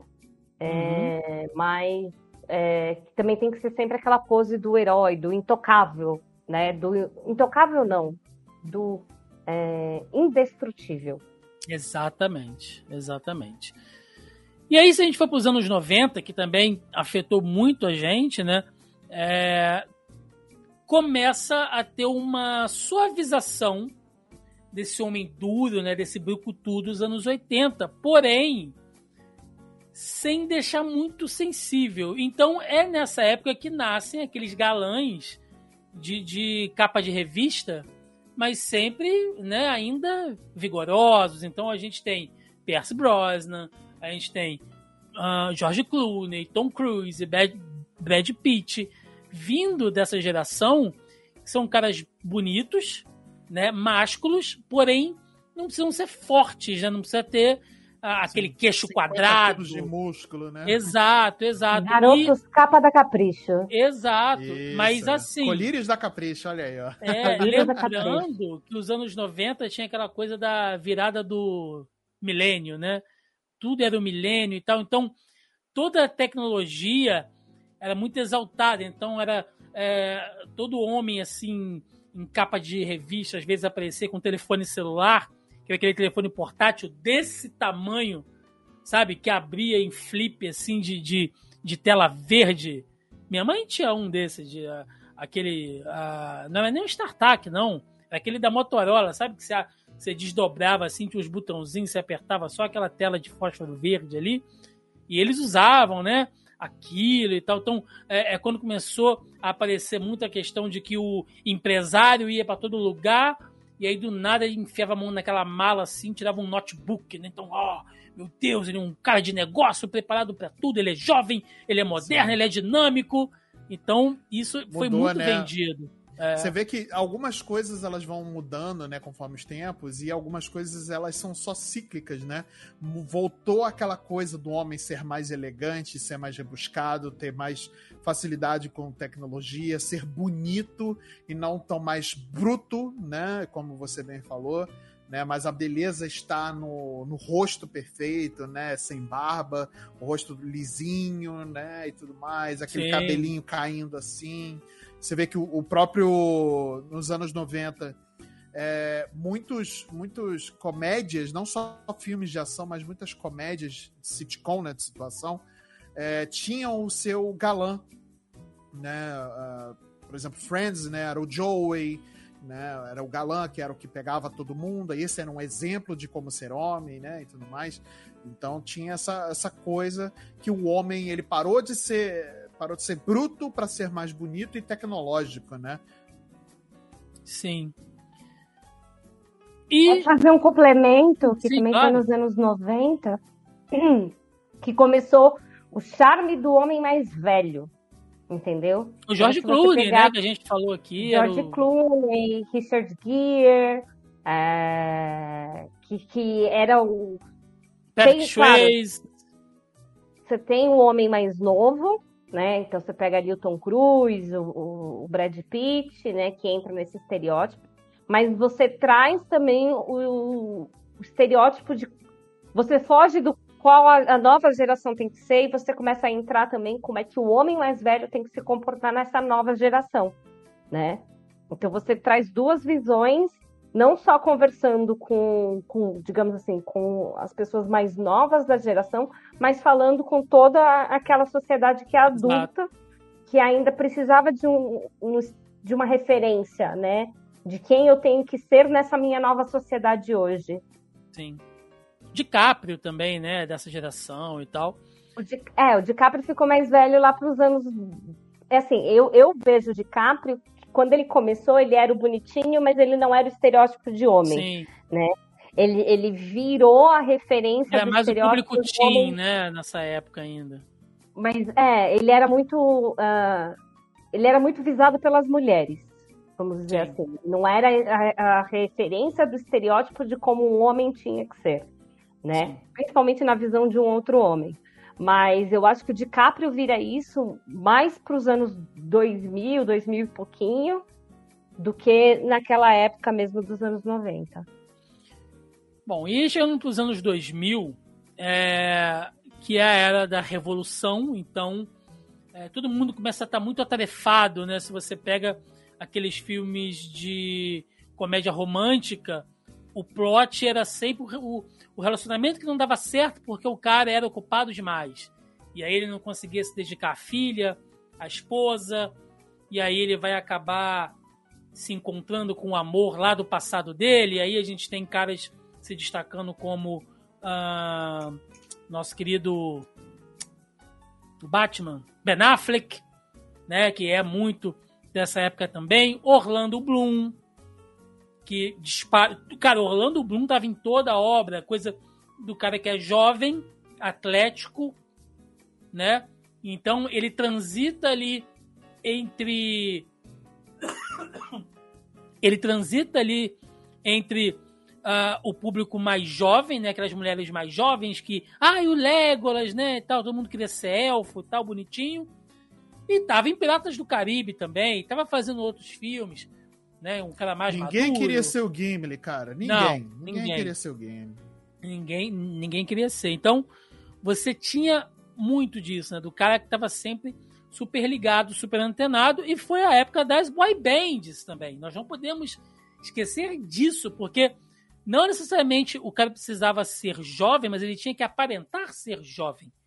Então tinha muita boy band ali com os camaradas de quase 25 anos, mas já ainda na pegada, meio adolescente e tal, é, e com as roupas mais chamativas, e aí o homem já não tinha mais muito aquela restrição de de repente usar uma roupa que deixava partes do corpo não convencionais de fora, né? Pernas, barriga, né? usando roupas mascoladas, que não necessariamente eram roupas de academia como as dos anos 80 né? Não era o, o, o Stallone de rock treinando na praia, correndo de shortinho e camiseta. Não é isso. É o cara usando. Era o ângulo certo. É, era o cara usando uma roupa de vinil no palco, manja. E sem ficar, entre aspas, afeminado. Era másculo. Você vê os caras ali de, de, de banda, Backstreet Boys, NSYNC e tal, com essa pegada, né? Volta o, o jeans apertado, a jaquetinha jeans. Então, você tinha muito isso também. Era a coisa jovem. Virou os anos 2000 e o galã agora ele tem que aparentar ser jovem e dinâmico. Eu queria fazer um parênteses, viu, Thiago? Hum. Porque você estava falando ali dos jovens de 25 anos, né? Mas com aquele estereótipo mais novo. Ah, parece até que a cultura pop nunca fez isso o tempo É. todo, né? Pegar gente de 18, 19 anos, a gente de 14, 15. É, exatamente, né? Tá os meninos do, do Stranger Agora, Things a- aí, né? Com 38 anos, cada a um Ellie fazendo do- criança ainda. A Ellie agora do The Last of Us, a atriz, tem quase 20 anos. Você vê, e ela tá interpretando uma menina de 14, né? É, exato, exato. Exatamente. Mas voltando aí, né, para os anos 2000, tem tudo isso que o Thiago falou, e é óbvio que eu não vou poder deixar, né, de falar do Tom Welling, porque Hum. além de eu estar maratonando Smallville, né, eu gosto muito, mas você vê muito essa questão do. é, não me critiquem, tá? Estou revendo Smallville mesmo. Mas o que deixa muito claro, né, nessa, nessa questão do tipo, é, ele não é um homem que nem você via nos anos 80, ele não é, é, o jovem galã dos anos 2000, mas ele, ele acaba sendo uma mistura. é, desculpa, o jovem galã dos anos 90, né? Mas ele Uhum. acaba sendo uma mistura do homem é, firme, do homem bem, é, com boas maneiras, mas também é, sedutor. Ele acaba sendo mais sedutor do que, e claro, né, definido também era uma das coisas, né? É, ele não era aquele cara gigante, mas ele era aquele cara definido e sedutor e charmoso, que muitas vezes você não precisava ser o, melhor- o mais galã, né? Mas você era o que mais cativava. Sim. E aí chegamos aos anos 2010, que é o mais recente, né, que a gente acabou de sair aí dessa, dessa década, que agora é meio que um, que um misto, né? É muito isso que o Marcelo falou, porque nos anos 2010 a gente vê o quê? A gente vê que tem o cara fortão, que poderia ser muito bem um brucutu dos anos 80, tipo ah, o, o nosso querido Chris Hemsworth, né? Que faz o Thor, J- o próprio Jason Statham também. Jason Statham, Chris Evans, então são os caras que poderiam ser fortões, mas ao mesmo tempo eles têm que apresentar uma certa sensibilidade, então são atores que transitam até para fazer um filme de drama ou um, um filme de ah, comédia. Então você vê que é um cara que ele pode apresentar uma certa sensibilidade, né? E é a geração do visual ah, de Instagram, né? O cara tem que ser o visual das redes sociais. Então, o tempo inteiro essa galera tá usando alguma roupa em algum evento que vai virar uma tendência, sabe? Que vai virar um ícone, que vai virar um meme. Então você não tem muito bem assim uma questão estética certinha. Você tem um Jason Momoa andando como um motoqueiro, sabe? Você tem um. um Harry ah, Styles também. Harry Styles usando o, o- o estilo de vida do Harry Styles, Sim, seja, seja lá o que sim. seja. Você tem. Roupas ah, escalafobéticas, assim, né? Até Sim. o próprio Pedro Pascal também, ele, o senso Pedro de moda dele é Pascal, muito que é o. diferente da, da impressão que ele passa, né? Como homem, né? E tudo mais. Sim, então. sim. Você tem o próprio The Rock, né? Usando é. é, terno de, de, de, de linho. Parece que vai explodir, né? Parece que botaram um, um, um boi Nelore dentro de um terno, né, cara? Ali. E tá, mas fica bem, porque, porra, é o The Rock, então tá todo modelado ali e tal. Então, você não tem um, um certo padrão estético. Você tem as coisas que chamam a atenção, que ficam bem em foto, em vídeos, sabe? E é esse cara que ele, é, ele meio tem que se misturar. Então, ao mesmo tempo que ele Sim. é o fortão, ele é sensível, ele, Uhum. ele sabe ouvir, ele sabe É chorar. uma ele miscelânea, né? É tá... uma Exato, miscelânea. exato, exato. Eu tenho outra coisa pra colocar. Vou Hum. botar o ponto de vista feminino aí na história lá. também, né? Eu acho que a partir do- dos anos 2010, a gente também tem muita questão da regionalização do estereótipo, entendeu? Porque você vê, por exemplo, um crescente muito grande na Coreia do, do K-pop, do, do K-drama, entendeu? E aí você acaba é, tendo um, perfil do que é esse estereótipo de homem dentro dessa cultura, né? Que muitas vezes você encontra esse mesmo estereótipo de homem em outras obras da cultura pop como uma questão de representatividade, Sim. né? É, você vê o estereótipo vindo do Japão, que quem gosta dessa cultura também vê isso. Então, é, você aproveita algumas diferenças é, regionais e você acaba tendo uma grande miscelânea nisso, Sim, né? A sim. gente tem, a gente está falando de obras blockbusters, né, que acabam atingindo o mundo inteiro, mas você vê trazendo algumas é, pinceladas de coisas regionais que também aparecem dentro dessa cultura, da- dentro do próprio cenário da cultura pop. né? E eu acho que isso é uma tendência que a gente vai ver cada vez mais. Por exemplo, eu vou puxar um pouco para uma é mais atual, né? Mas Shang-Chi. Eu esqueci o nome do ator. Mas aquele Simu Liu. estereótipo- Isso. O estereótipo dele é, é um estereótipo de homem, digamos assim, desejado lá na Ásia, né? Sim, Então você traz isso para uma cultura mainstream e você vê o surgimento disso a partir dos anos de 2000, 2010, né? sim. Algumas pinceladas regionais, vamos dizer assim, aparecendo dentro dessa cultura pop.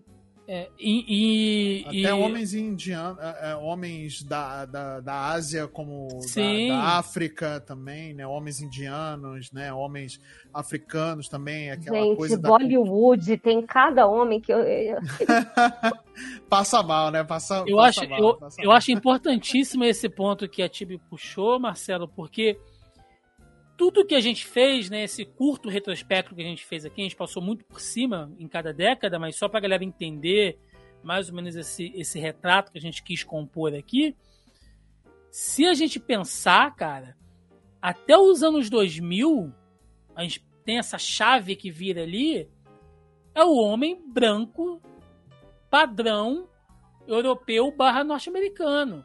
A partir dos anos 2010, começa isso que a Tibi falou. E assim, isso daria um tema para um outro programa também. Mas eu, só muito rapidamente, assim, eu, eu, eu, eu acho que isso tem a ver com duas coisas, tá? Uma que é essa globalização de conteúdo, como a Tibi disse, hoje você tem concurso de K-pop passando no Raul Gil, porra. Sabe? Então, é... há uma coisa muito mista, as informações chegam muito mais rápido e a acessibilidade de conteúdo estrangeiro diferente com uma Netflix que vai ter dorama passando ali pro cara assistir, vai ter série mexicana, vai ter série francesa. Então o cara ele consegue hoje né, é, é ter acesso a um público muito mais misto. E sim, você tem já estereótipos e galãs fora do convencional até o ano 2000. Você tem um Idris Elba, negro, coroa, bonitão, seria teoricamente é, como que um paralelo ao que seria, entre aspas, o George Clooney, né?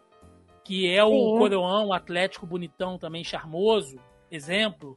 Né, você tem o, o, o Eu ia falar, o, o Jackie Chan e o Bruce Lee foram duas pessoas que, que, que eram estereótipos de homens também a ser visados. Sim, guerreiro, lutador, esforçado, né?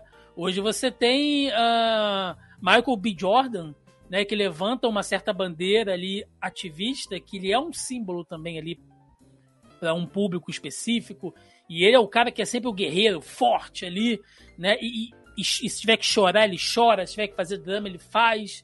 Então hoje a gente tem um, um hall né, de, de, de homens, né, de másculos, assim, é, misto e variado, que já começa a ficar difícil de você criar um certo padrão e acho que a Tibia acertou em trazer bastante isso aí.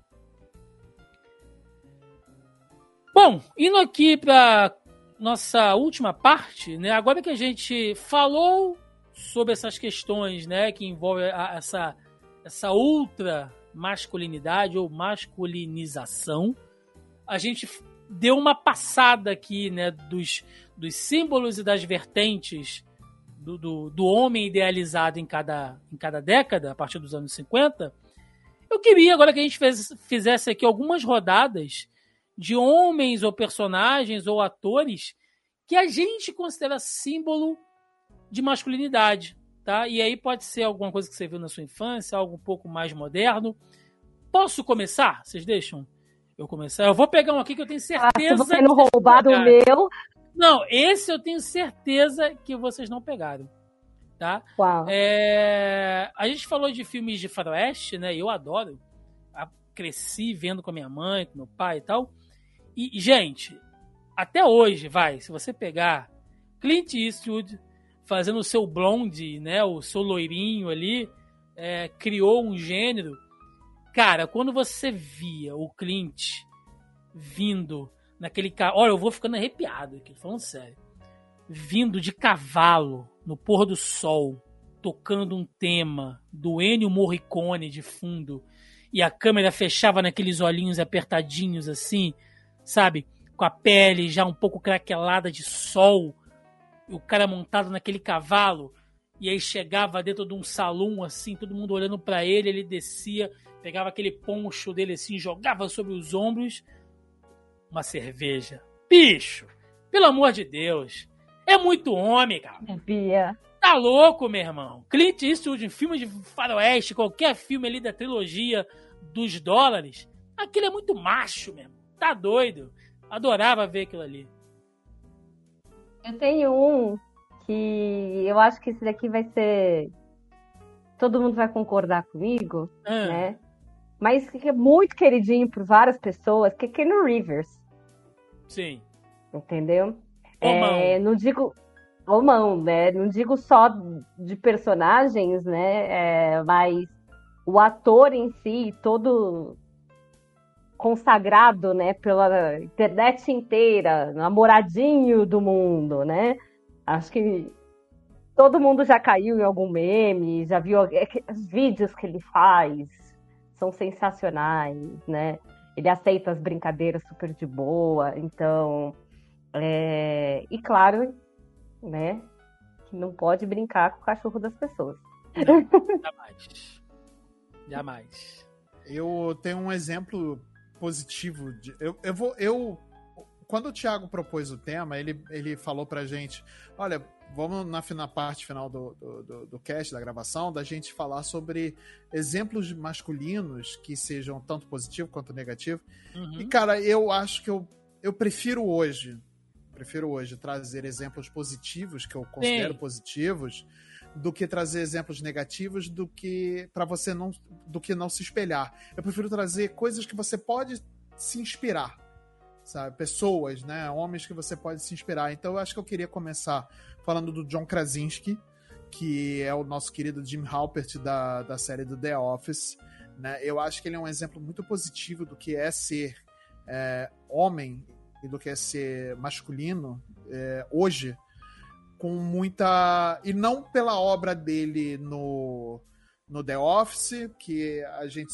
Quem é fã conhece, sabe que o cara é muito Uh, ele é muito apaixonado pela personagem, né, Pam Beasley, né, que acaba virando a mulher dele, que é mãe dos filhos dele.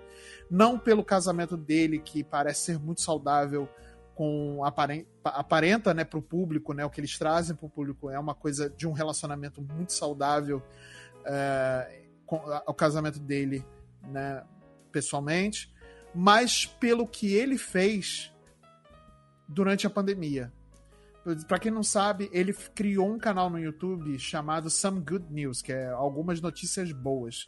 A gente estava no começo da pandemia lá no 2020, para quem lembra dessa fatia, não faz tanto tempo, né? São não. três anos atrás. Em 2020, no começo da pandemia, a gente estava recluso, a gente estava preso dentro de casa, é, sem saber do futuro, sem ideia do que, que vai acontecer. Isso não é exclusivo nosso, é o mundo. O mundo parou. O mundo parou, né? E ele, algumas pessoas tentaram fazer com que essa estadia dentro de casa não fosse tão sofrida como foi, né? E o John Krasinski foi um, ele trouxe um conteúdo super positivo para um momento tão negativo que a gente estava vivendo no mundo. Não estou botando só o espectro brasileiro, porque, enfim, não vamos entrar nessa discussão, mas é, a gente estava vivendo um, uma coisa tão negativa no mundo, com pessoas morrendo a, a dar com pau no mundo inteiro, né? De imagens ruins, notícias ruins, sabe? De todo mundo se deprimindo dentro de casa e ele trouxe notícias, ele fez um telejornal fictício onde ele trouxe notícias positivas no meio da pandemia. Ou seja, de pessoas que pegaram Covid na época do, de 2020 e se recuperaram depois de passar por um problema, isso sem a vacina ainda, né? Foi com tratamento, com médico, com dedicação. Ele trouxe é, reencontros familiares, ele trouxe mensagens positivas. Então, é, ele, para mim, é um exemplo de um homem que ele. Isso para mim é proteção, sabe? Ele tentou de alguma forma trazer um conforto para as pessoas. Ele, como pai, ele tentou, provavelmente ele tentou fazer isso para a família dele, que tá, é, sim, tirando o fato, não vamos colocar aqui um fato, ah, mas ele é rico, é fácil. Cara, não é. Não. não é o dinheiro que vai definir se você é feliz ou não. O dinheiro facilita muitas coisas, mas não é, é questão de caráter nem nada disso. Tibi. Isso que eu ia falar. Tudo que ele fez, independente do dinheiro, é questão de caráter, né? Então, Exato. É, se ele não tivesse uma boa índole, se ele não fosse uma pessoa boa, de coração bom, nada disso teria feito. E se ele precisasse de dinheiro, com certeza ele ia mover fundos para conseguir esse dinheiro, ainda mais na pandemia, é. como muita gente fez.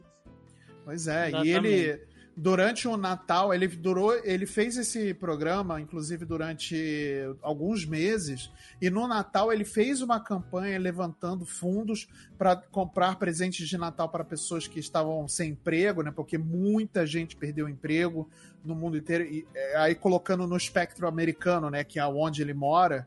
É, muitas pessoas perderam emprego, muitas pessoas perderam a vida, muitas pessoas perderam familiares por conta da Covid, né, e tudo mais. Então ele levantou, fez uma campanha com os atores do, do The Office, fez muita coisa assim em prol de tentar dar um conforto. Ele não vai resolver o problema, mas ele tentar dar um mínimo de, de conforto para as pessoas que são fãs dele, para as pessoas que estão acompanhando ele, e que naquele momento a gente não precisava necessariamente de nada físico, mas a gente precisava de um calma que vai dar tudo certo. A gente só precisava de um abraço, sabe?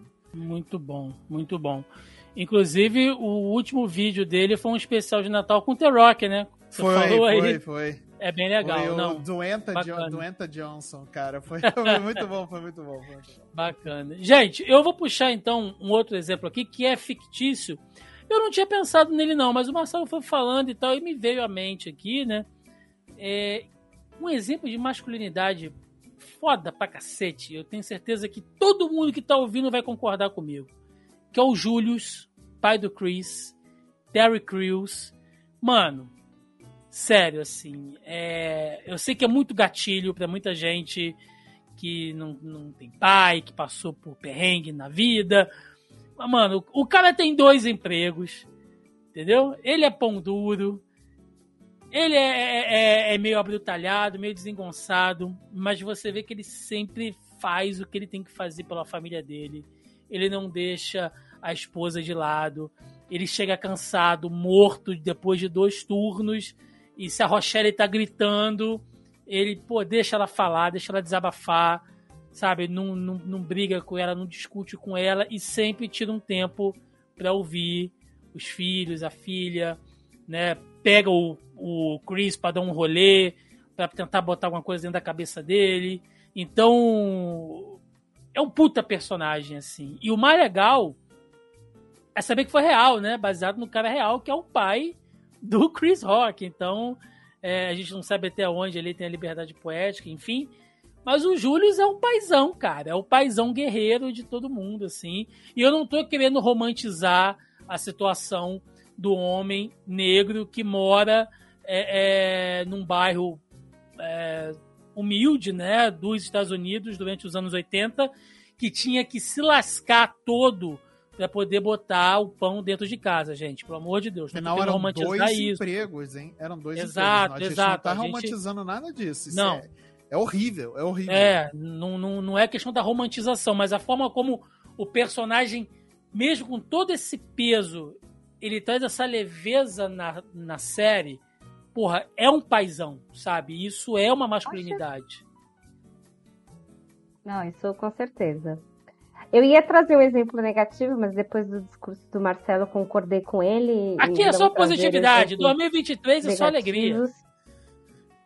E aí eu lembrei de um outro que.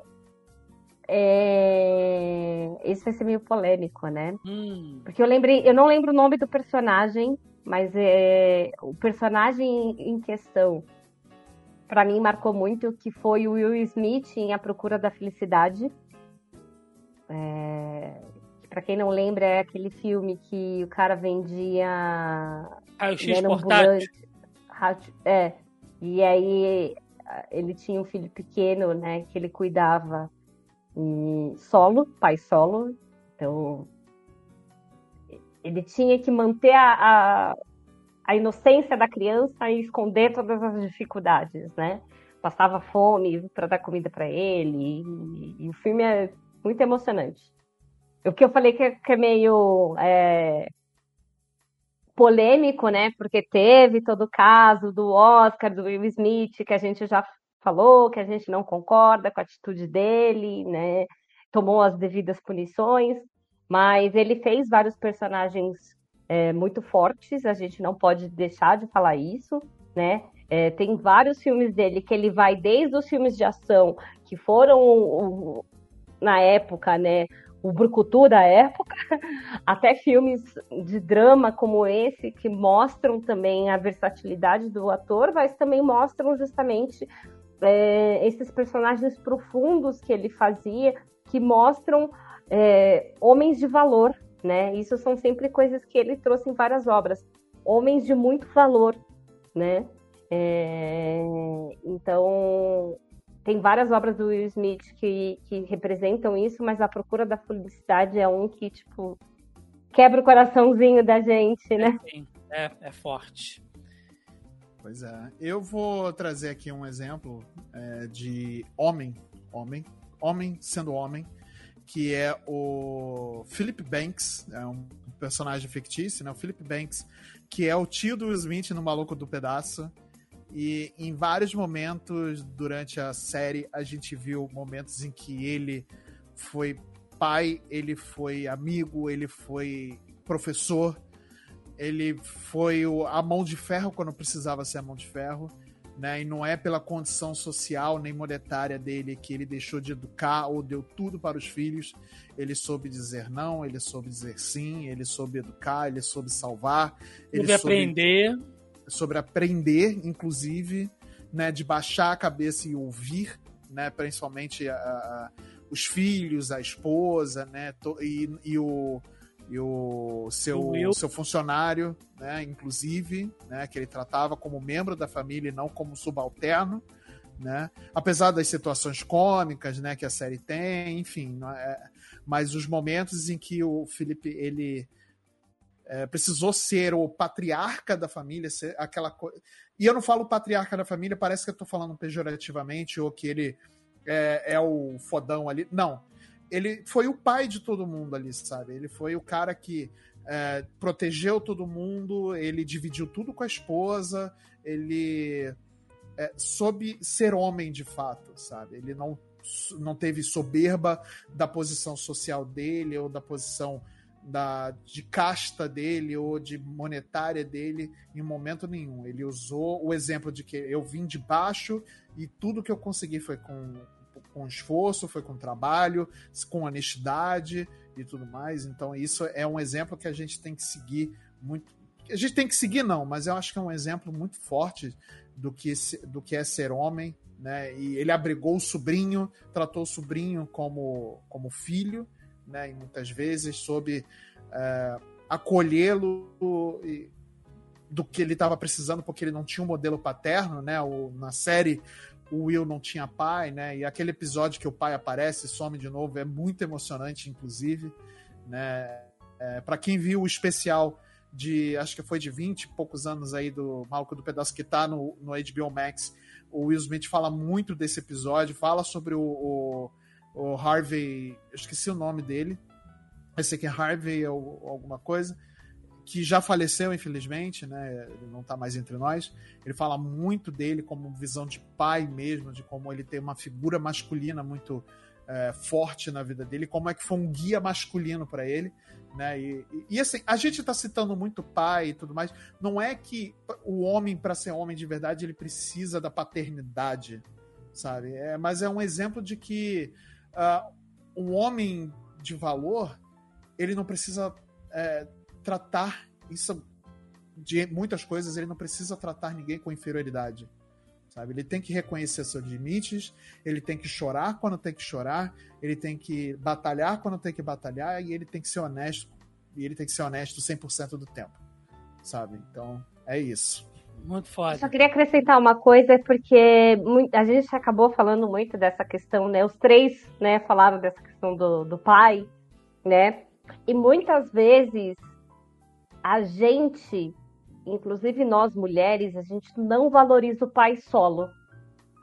E isso é uma das coisas que é, eu prego muito essa questão da igualdade, né, gente? Então, do mesmo modo que a gente tem que enaltecer a mãe solo, a gente também tem que enaltecer o pai solo, porque não é fácil, entendeu? É, não digo só da questão de criação do filho, mas de todo preconceito, de tudo que ele passa, de todo. Você acha que do mesmo jeito que uma mulher sofre é... psicologicamente por conta da questão de um abandono, um homem não vai sofrer, né? Então, essa questão da paternidade e de. E, e, e não querendo ser feminista demais, vamos dizer assim, né? Mas de trazer bons exemplos paternos como bons exemplos de homens, para uma sociedade onde a gente tem tantas mulheres abandonadas é, por homens quando ficam grávidas, onde a gente tem uma sociedade é, que, que, precisa muito desse exemplo, é, é justo, sabe? Você mostrar isso, você trazer isso, porque quantas, quantas mulheres filhos, né? Não só as mulheres, mas os filhos são abandonados como a gente contou, né, do, do episódio agora, né? É, quantas mulheres sofrem violência doméstica Então a gente tem maus exemplos na realidade, né? E trazer sempre para a ficção bons exemplos que vão virar exemplos para a vida real são sempre importantes. Muito bom, Tibi, muito bom. Eu vou quebrar um pouco da emoção, porque daqui a pouco a gente está chorando aqui, né? Vou trazer um personagem que é pai, que é pai, que é piloto de fuga, que é brucutu, mas que é muito família, e bota a família nisso, que é Dominique Toreto. Tenho que trazer aqui pra roda. Que é um homão. Era meu próximo, droga. Por favor, por favor. Que é, que é o quê? O... Vocês estão rindo, mas é verdade. O que a gente aprende é que ele é um cara não, que ele tô começa... rindo, tô rindo concordando com você, porque realmente é um exemplo muito foda, tá? Se vocês olharem a curva de aprendizado, ele é o quê? Ele é um cara que tá no caminho errado. Ele começa sendo ladrão, né? E aí ele, mas aí você vai aprendendo sobre a história dele, como ele, ele sofreu ali a questão da perda do pai com o irmão dele, o Jacob, né, o John Cena, para Tibi ficar feliz aí, vamos mencionar o John Cena. É, então, tudo que ele passa, uh, e que ele é o brucutu, o cara que tá sempre... Ele é o careca enfesado, sabe, que dirige uma máquina envenenada mas que se ele tiver que arrancar um braço dele para salvar um amigo, ele vai fazer. Se tiver que abraçar um amigo assim, e não precisa consolar não, naquele jeito bruto dele, ele não tem vergonha de ir lá estender a mão para outro homem, sabe? De, de ou só num olhar, como na cena que ele está se despedindo lá do Brian, né, que é o Paul Walker em Velozes e Furiosos 7, e naquele olhar ali ele transmite tudo o que ele quer dizer sem precisar dizer.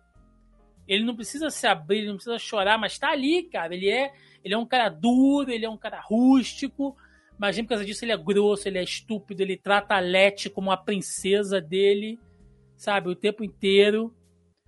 E ele cuida da irmã dele, ele cuida da casa e ele assume aquela responsabilidade, não porque ele é o machão que tem que fazer aquilo, macho alfa, posturado, sabe? Não.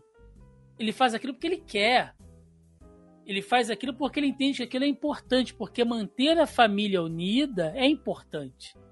Então eu acho muito foda, assim, a gente fica zoando, Toreto, família e tal, virou meme, mas cara, olha também isso, sabe? Tipo assim, o, o, o é, é, o cara bruto, né? O, os brutos também amam, mas é por essa linha também, né? Então é, a gente ri e tal, mas eu, eu, eu acho muito, muito legal essa, essa visão. De fato, de fato. Tibi, quer puxar mais um? Tô pensando que você roubou o meu último. Perdão. Pula pro Marcelo, depois eu volto. Então vai, Marcelinho, você. Ai, meu Deus, vamos lá. Exemplo de homem. Exemplo de homem, acho que talvez eu dê o meu último exemplo aqui. Sim. E vamos voltar a ficar emocionado. Vamos voltar a ficar emocionado. Eu quero trazer o meu próprio papai. Olha o meu papai, que ele é um cara, ele é um português que chegou no Brasil aos 19 anos, vindo da roça, da roça, né? Ele construiu o, um restaurante junto com o irmão dele, com outro amigo, montou, teve família, ele foi casado duas vezes com a minha mãe e com outra pessoa e montou duas famílias é, criou as duas famílias com o suor dele, acordando todos os dias 4 horas da manhã indo dormir 10, 11 horas da noite. Cuidou das duas famílias, dava atenção para as duas famílias, educou as duas famílias, né? E com, sempre com um sorriso no rosto, com humildade, sem levantar a voz uma vez sequer.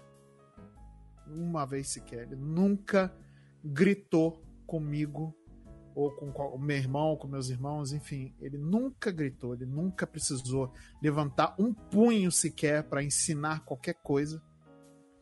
E isso para mim é, é, é, a minha régua moral, sabe? É a minha régua moral de como ser homem, é o que eu levo para minha vida e é o que eu sempre falo, sempre falo desde que eu comecei a tomar mais ciência do que, que é a vida, do que, que é uh, ser homem e tudo mais, é que se eu tiver um terço das características do meu pai.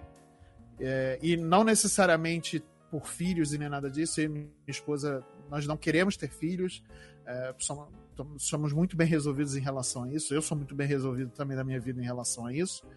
E não é por ter filhos, né, mas se eu tiver um terço das características do meu pai em relação ao que ele me ensinou e ao que ele fez na vida dele, não só pela família, mas com todo mundo, todo mundo, eu tenho certeza que eu vou ser um, um homem digno de na visão do meu pai. Sabe? É isso. Que bonito. Eu não falo mais, porque senão eu vou acabar chorando aqui. Né? Você é pai de pet, é Marcelo? Oi? Você é pai de pet? Eu sou pai de pet. Pronto, aí tenho, tenho meus três pets, meus três, meus três, minhas três crianças. Que então, maneiro, cara, que legal. Tibi, então fica nas suas mãos Lembrei. encerrar o rolê. Tá bom. Vou trazer um exemplo nacional, porque a hum. gente, né, só estava trazendo exemplos internacionais e de mas esse também faz parte de uma boa cultura pop brasileira, que é o Silvio Santos. Hum. É...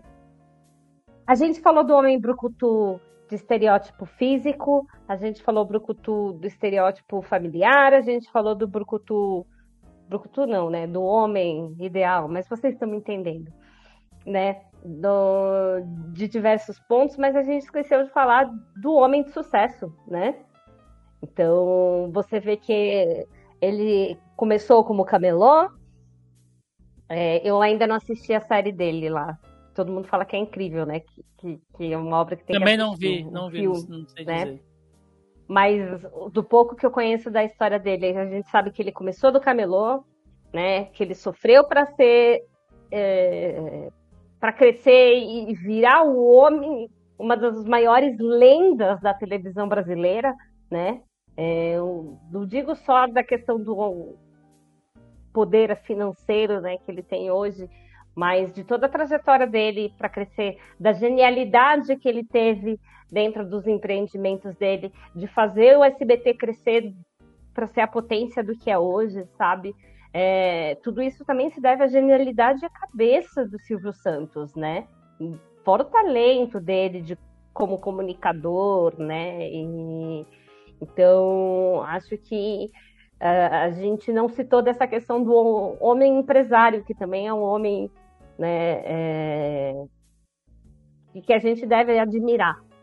Né? E ele é um dos maiores empresários que a gente tem no Brasil, e eu acho que é, também é uma figura que a gente tem que lembrar nesse sentido.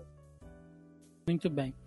É, então, só para ir para o encerramento, eu vou fazer uma menção honrosa aqui que é o seu Madruga, tá? Que é ali pobre, humilde, faz os corre dele para criar a Chiquinha, leva a tapa é na isso. cara da dona Florinda. Mas nunca, não, nunca revidou. Nunca, nunca revidou, revidou, entendeu? É, assumiu que foi ele que comeu os churros que o Chaves comeu lá. Exatamente.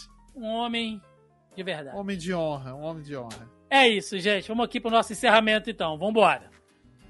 Bom, pessoal, chegamos aqui ao final de mais um Zoneando Podcast. Programa bonito, hein? Bonito programa. Olha, gostei. A gente começou Muito aqui com uma pegada, não imaginava que a gente fosse dessa essa guinada e eu fico muito feliz porque eu acho que, por mais que seja um tema sensível, né, apesar das brincadeiras e dos memes de internet e tal, a gente está falando de coisas sérias, coisas que geram desastres, coisas que geram tragédias às vezes de comportamentos que são muito tóxicos, mas também eu acho que a gente conseguiu mostrar o lado bom nisso, né? Que a masculinidade tem o seu lado positivo também, né? E que se a gente, é, que se nós mirarmos nos bons exemplos, não haverá espaço para nenhum coach do abstrato, alfa, ômega, seja lá o que for, né? É, e aí eu prometi que no final eu daria aqui algumas dicas de livros. Né? Então, para você que ficou aqui até o final, né, antes da gente fazer o encerramento total, eu vou deixar algumas dicas de livro aqui, caso você se interesse mais por esse tema. Né? Não são livros sobre apenas essa questão da masculinidade, mas também de comportamento, internet, enfim, livros que eu conheço, tá, gente? Então, é, do meu gosto e que eu acho que estão acessíveis aí para quem quiser. Então eu vou começar com o grande clássico, né, que do, do Freud, que é o mal-estar na cultura, que eu sei, né, eu, eu, eu, vejo alguns colegas, alguns amigos da área da psicologia e da uh, psicanálise que eu sigo, que eu converso, que falam que esse livro hoje ele tem que passar por algumas reformas, né, algumas formas de encarar, porque a forma como Freud, a forma como a cultura ali no, no, no o livro é dos anos 30, né? Então é, era um outro é uma, uma outra época, mas os conceitos, né? Se você pegar ali e atualizar para o dia de hoje, a gente entende muito de onde vem essa raiva reprimida e de como essa galera bota isso para fora dessa maneira tão exacerbada às vezes. Então, é, Freud, o mal-estar na cultura. Quem tem o Kindle ilimitado, né? Pode pegar pela Amazon lá também, está disponível. Um livro que eu acho excelente, excelente. Cara, assim, explica muito é, do comportamento dessa galera hoje que se prega de conservadora. E eu não estou aqui para brigar com política, conservador uh, e o liberal e o, o cara que é mais uh, progressista. Não é, não é a minha intenção. Mas sim da onde vem esse pensamento meio moralista, às vezes, né? Que não chega a ser conservador. Que de conservador não tem nada, é só uma moral efêmera. Então eu Recomendo a mente moralista, porque as pessoas boas são segregadas por política e religião, do Jonathan Haidt, que inclusive me respondeu no Twitter uma vez, quando eu mencionei o livro dele lá em um fio. É, livraço, ficou no top de livros mais vendidos aí sobre comportamento, internet nos últimos dois anos. Vou indicar a, a geração identitária, tá? Um livro do Marcos Willinger, tá no Kindle também. Para quem quiser, quem tem o Kindle uh, ilimitado pode pegar também para conseguir ler. Ele explica um pouco, assim, ele é um livro que ele é mais voltado para o cenário europeu, tá? Mas como muito do que hoje está na internet a gente importa, a gente, como eu digo, é, acesso à informação em geral, tá, gente? de grupos, né? Seja pelo bem ou pelo mal, né? Grupos neo, enfim, vocês sabem. Ah, também vem um pouco dessa galera que tem um pensamento assim, é, é, é, mais de romper certos sentidos da sociedade, a questão do politicamente correto, né? Então muita coisa dessa visão americana e europeia que a galera importa para cá. Então, a geração identitária é um livro bem bacana também para quem quiser assistir. Tem o famoso Crise da Masculinidade, tá? Uh, que trata exatamente sobre isso, de uma maneira bem irônica, despojada. Ele meio que resume um pouco do que a gente tentou fazer aqui hoje. O único mal é que é um livro caro, mesmo para quem tem Kindle aí, ele, ele é caro. É, tá quase sem conto, então se você conseguir um sebo emprestado aí, ou numa promoção, se você se interessar, você pode pegar. E eu recomendo um dos livros que é o mais vendido, né, aí da, da, das últimas listas sobre comportamento e internet, que é o Fábrica de Cretinos Digitais, do Michael Desmorget, que ele fala um pouco sobre essa essa forma como os jovens, né? Ele, ele mira muito o público infanto-juvenil, tá, gente? Mas a gente sabe que hoje essa molecada tem acesso cada vez mais à informação, como que a, a ultra exposição a conteúdos de internet moldam muito do que essa galera vem se tornando. Né? Eu sei que parece muito papo de velho, tipo, ah, a internet vai prejudicar os jovens e tal, mas não, gente, não. É, é, é o autor ele pega algumas pesquisas e estudos novos que não estão aqui para demonizar o uso da internet, não é isso. Mas é a gente estar tá atento à qualidade do conteúdo ao qual esses jovens são expostos. Então é um baita livraço, eu peguei o meu na numa oferta da Amazon, essas ofertas de madrugada, sabe? Tipo, peça o livro em até três horas e pague metade do preço. Então eu peguei Ele ele está em muitas listas aí de livros indicados. É, peguem numa oferta que vale a pena. Então, são esses cinco livros que eu queria indicar. É, eles estarão na descrição do nosso vídeo do YouTube. Se não tiver na descrição, vai estar logo no conteúdo, perdão, logo no comentário abaixo. Ou, né, quem quiser pode ir no nosso site, lá no zonae.com.br.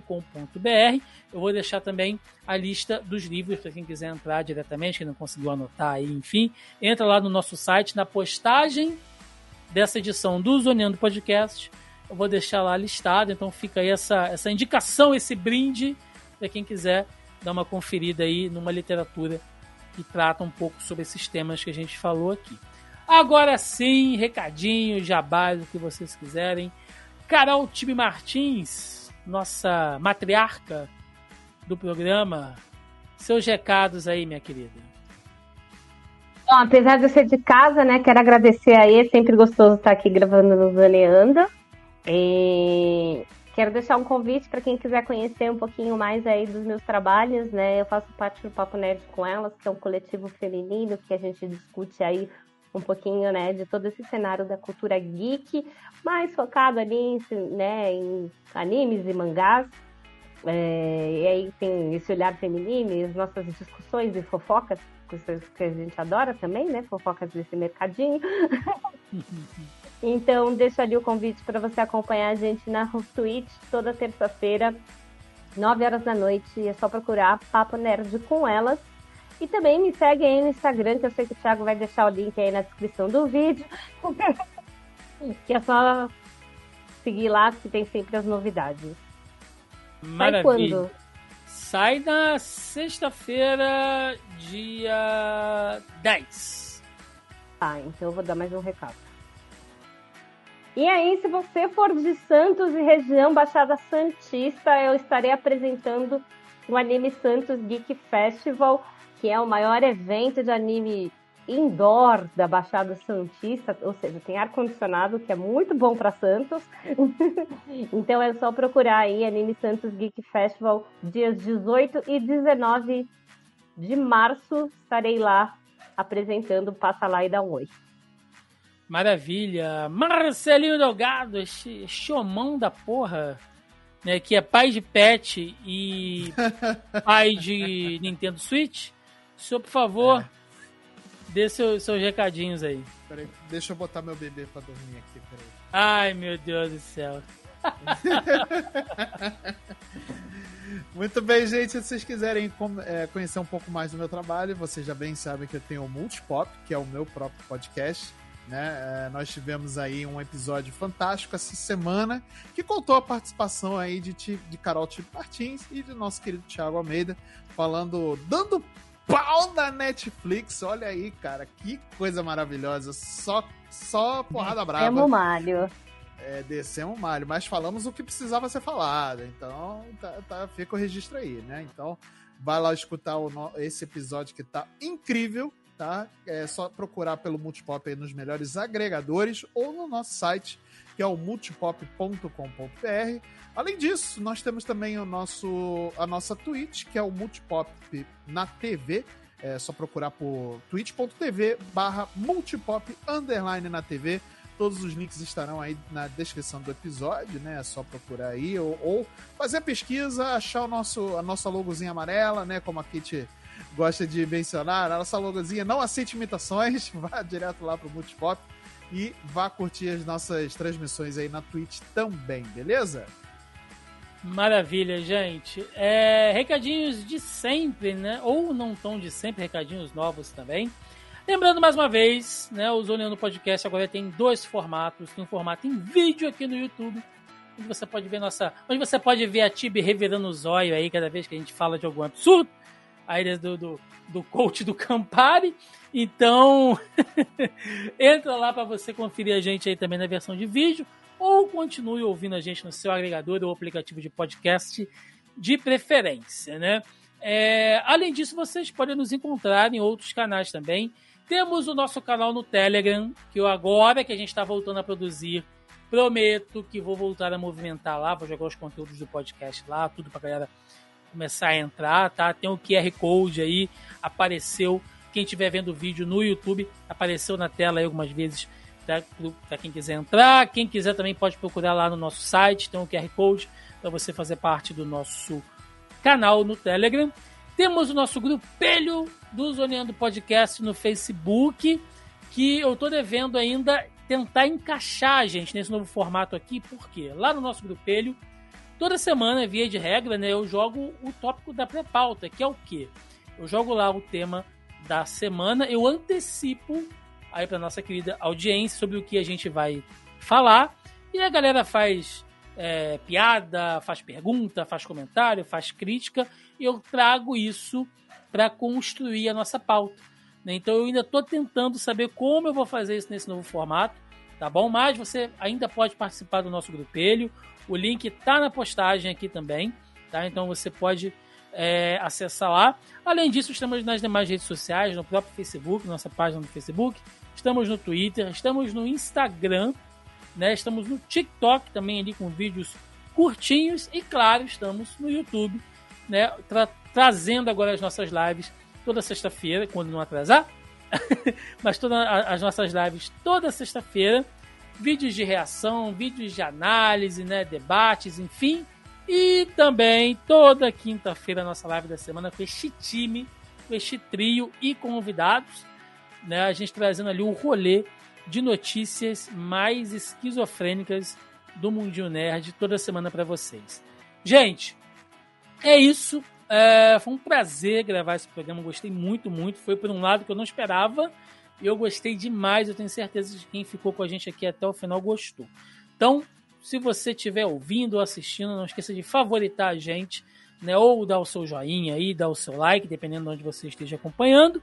É, siga o nosso canal do YouTube também e deixa nos comentários aí, gente, o que, que vocês julgam como o perfil do homem ideal, né? Quem é o homem ideal para vocês aí na cultura pop ou não, né? Joga aí se você for assim, tiver um amor próprio muito grande, bota lá, né? Eu sou o homem ideal, né? Quem sabe a gente faz até um, um correio romântico aqui, não sei. Deixa nos Dia comentários. Está chegando. Tá chegando. Vamos, vamos, vamos juntar casais. Vamos juntar vamos casais. Ver. É isso, gente. Ficamos por aqui e até Agora sou eu. um abraço e até mais. Valeu. Beijos, tchau.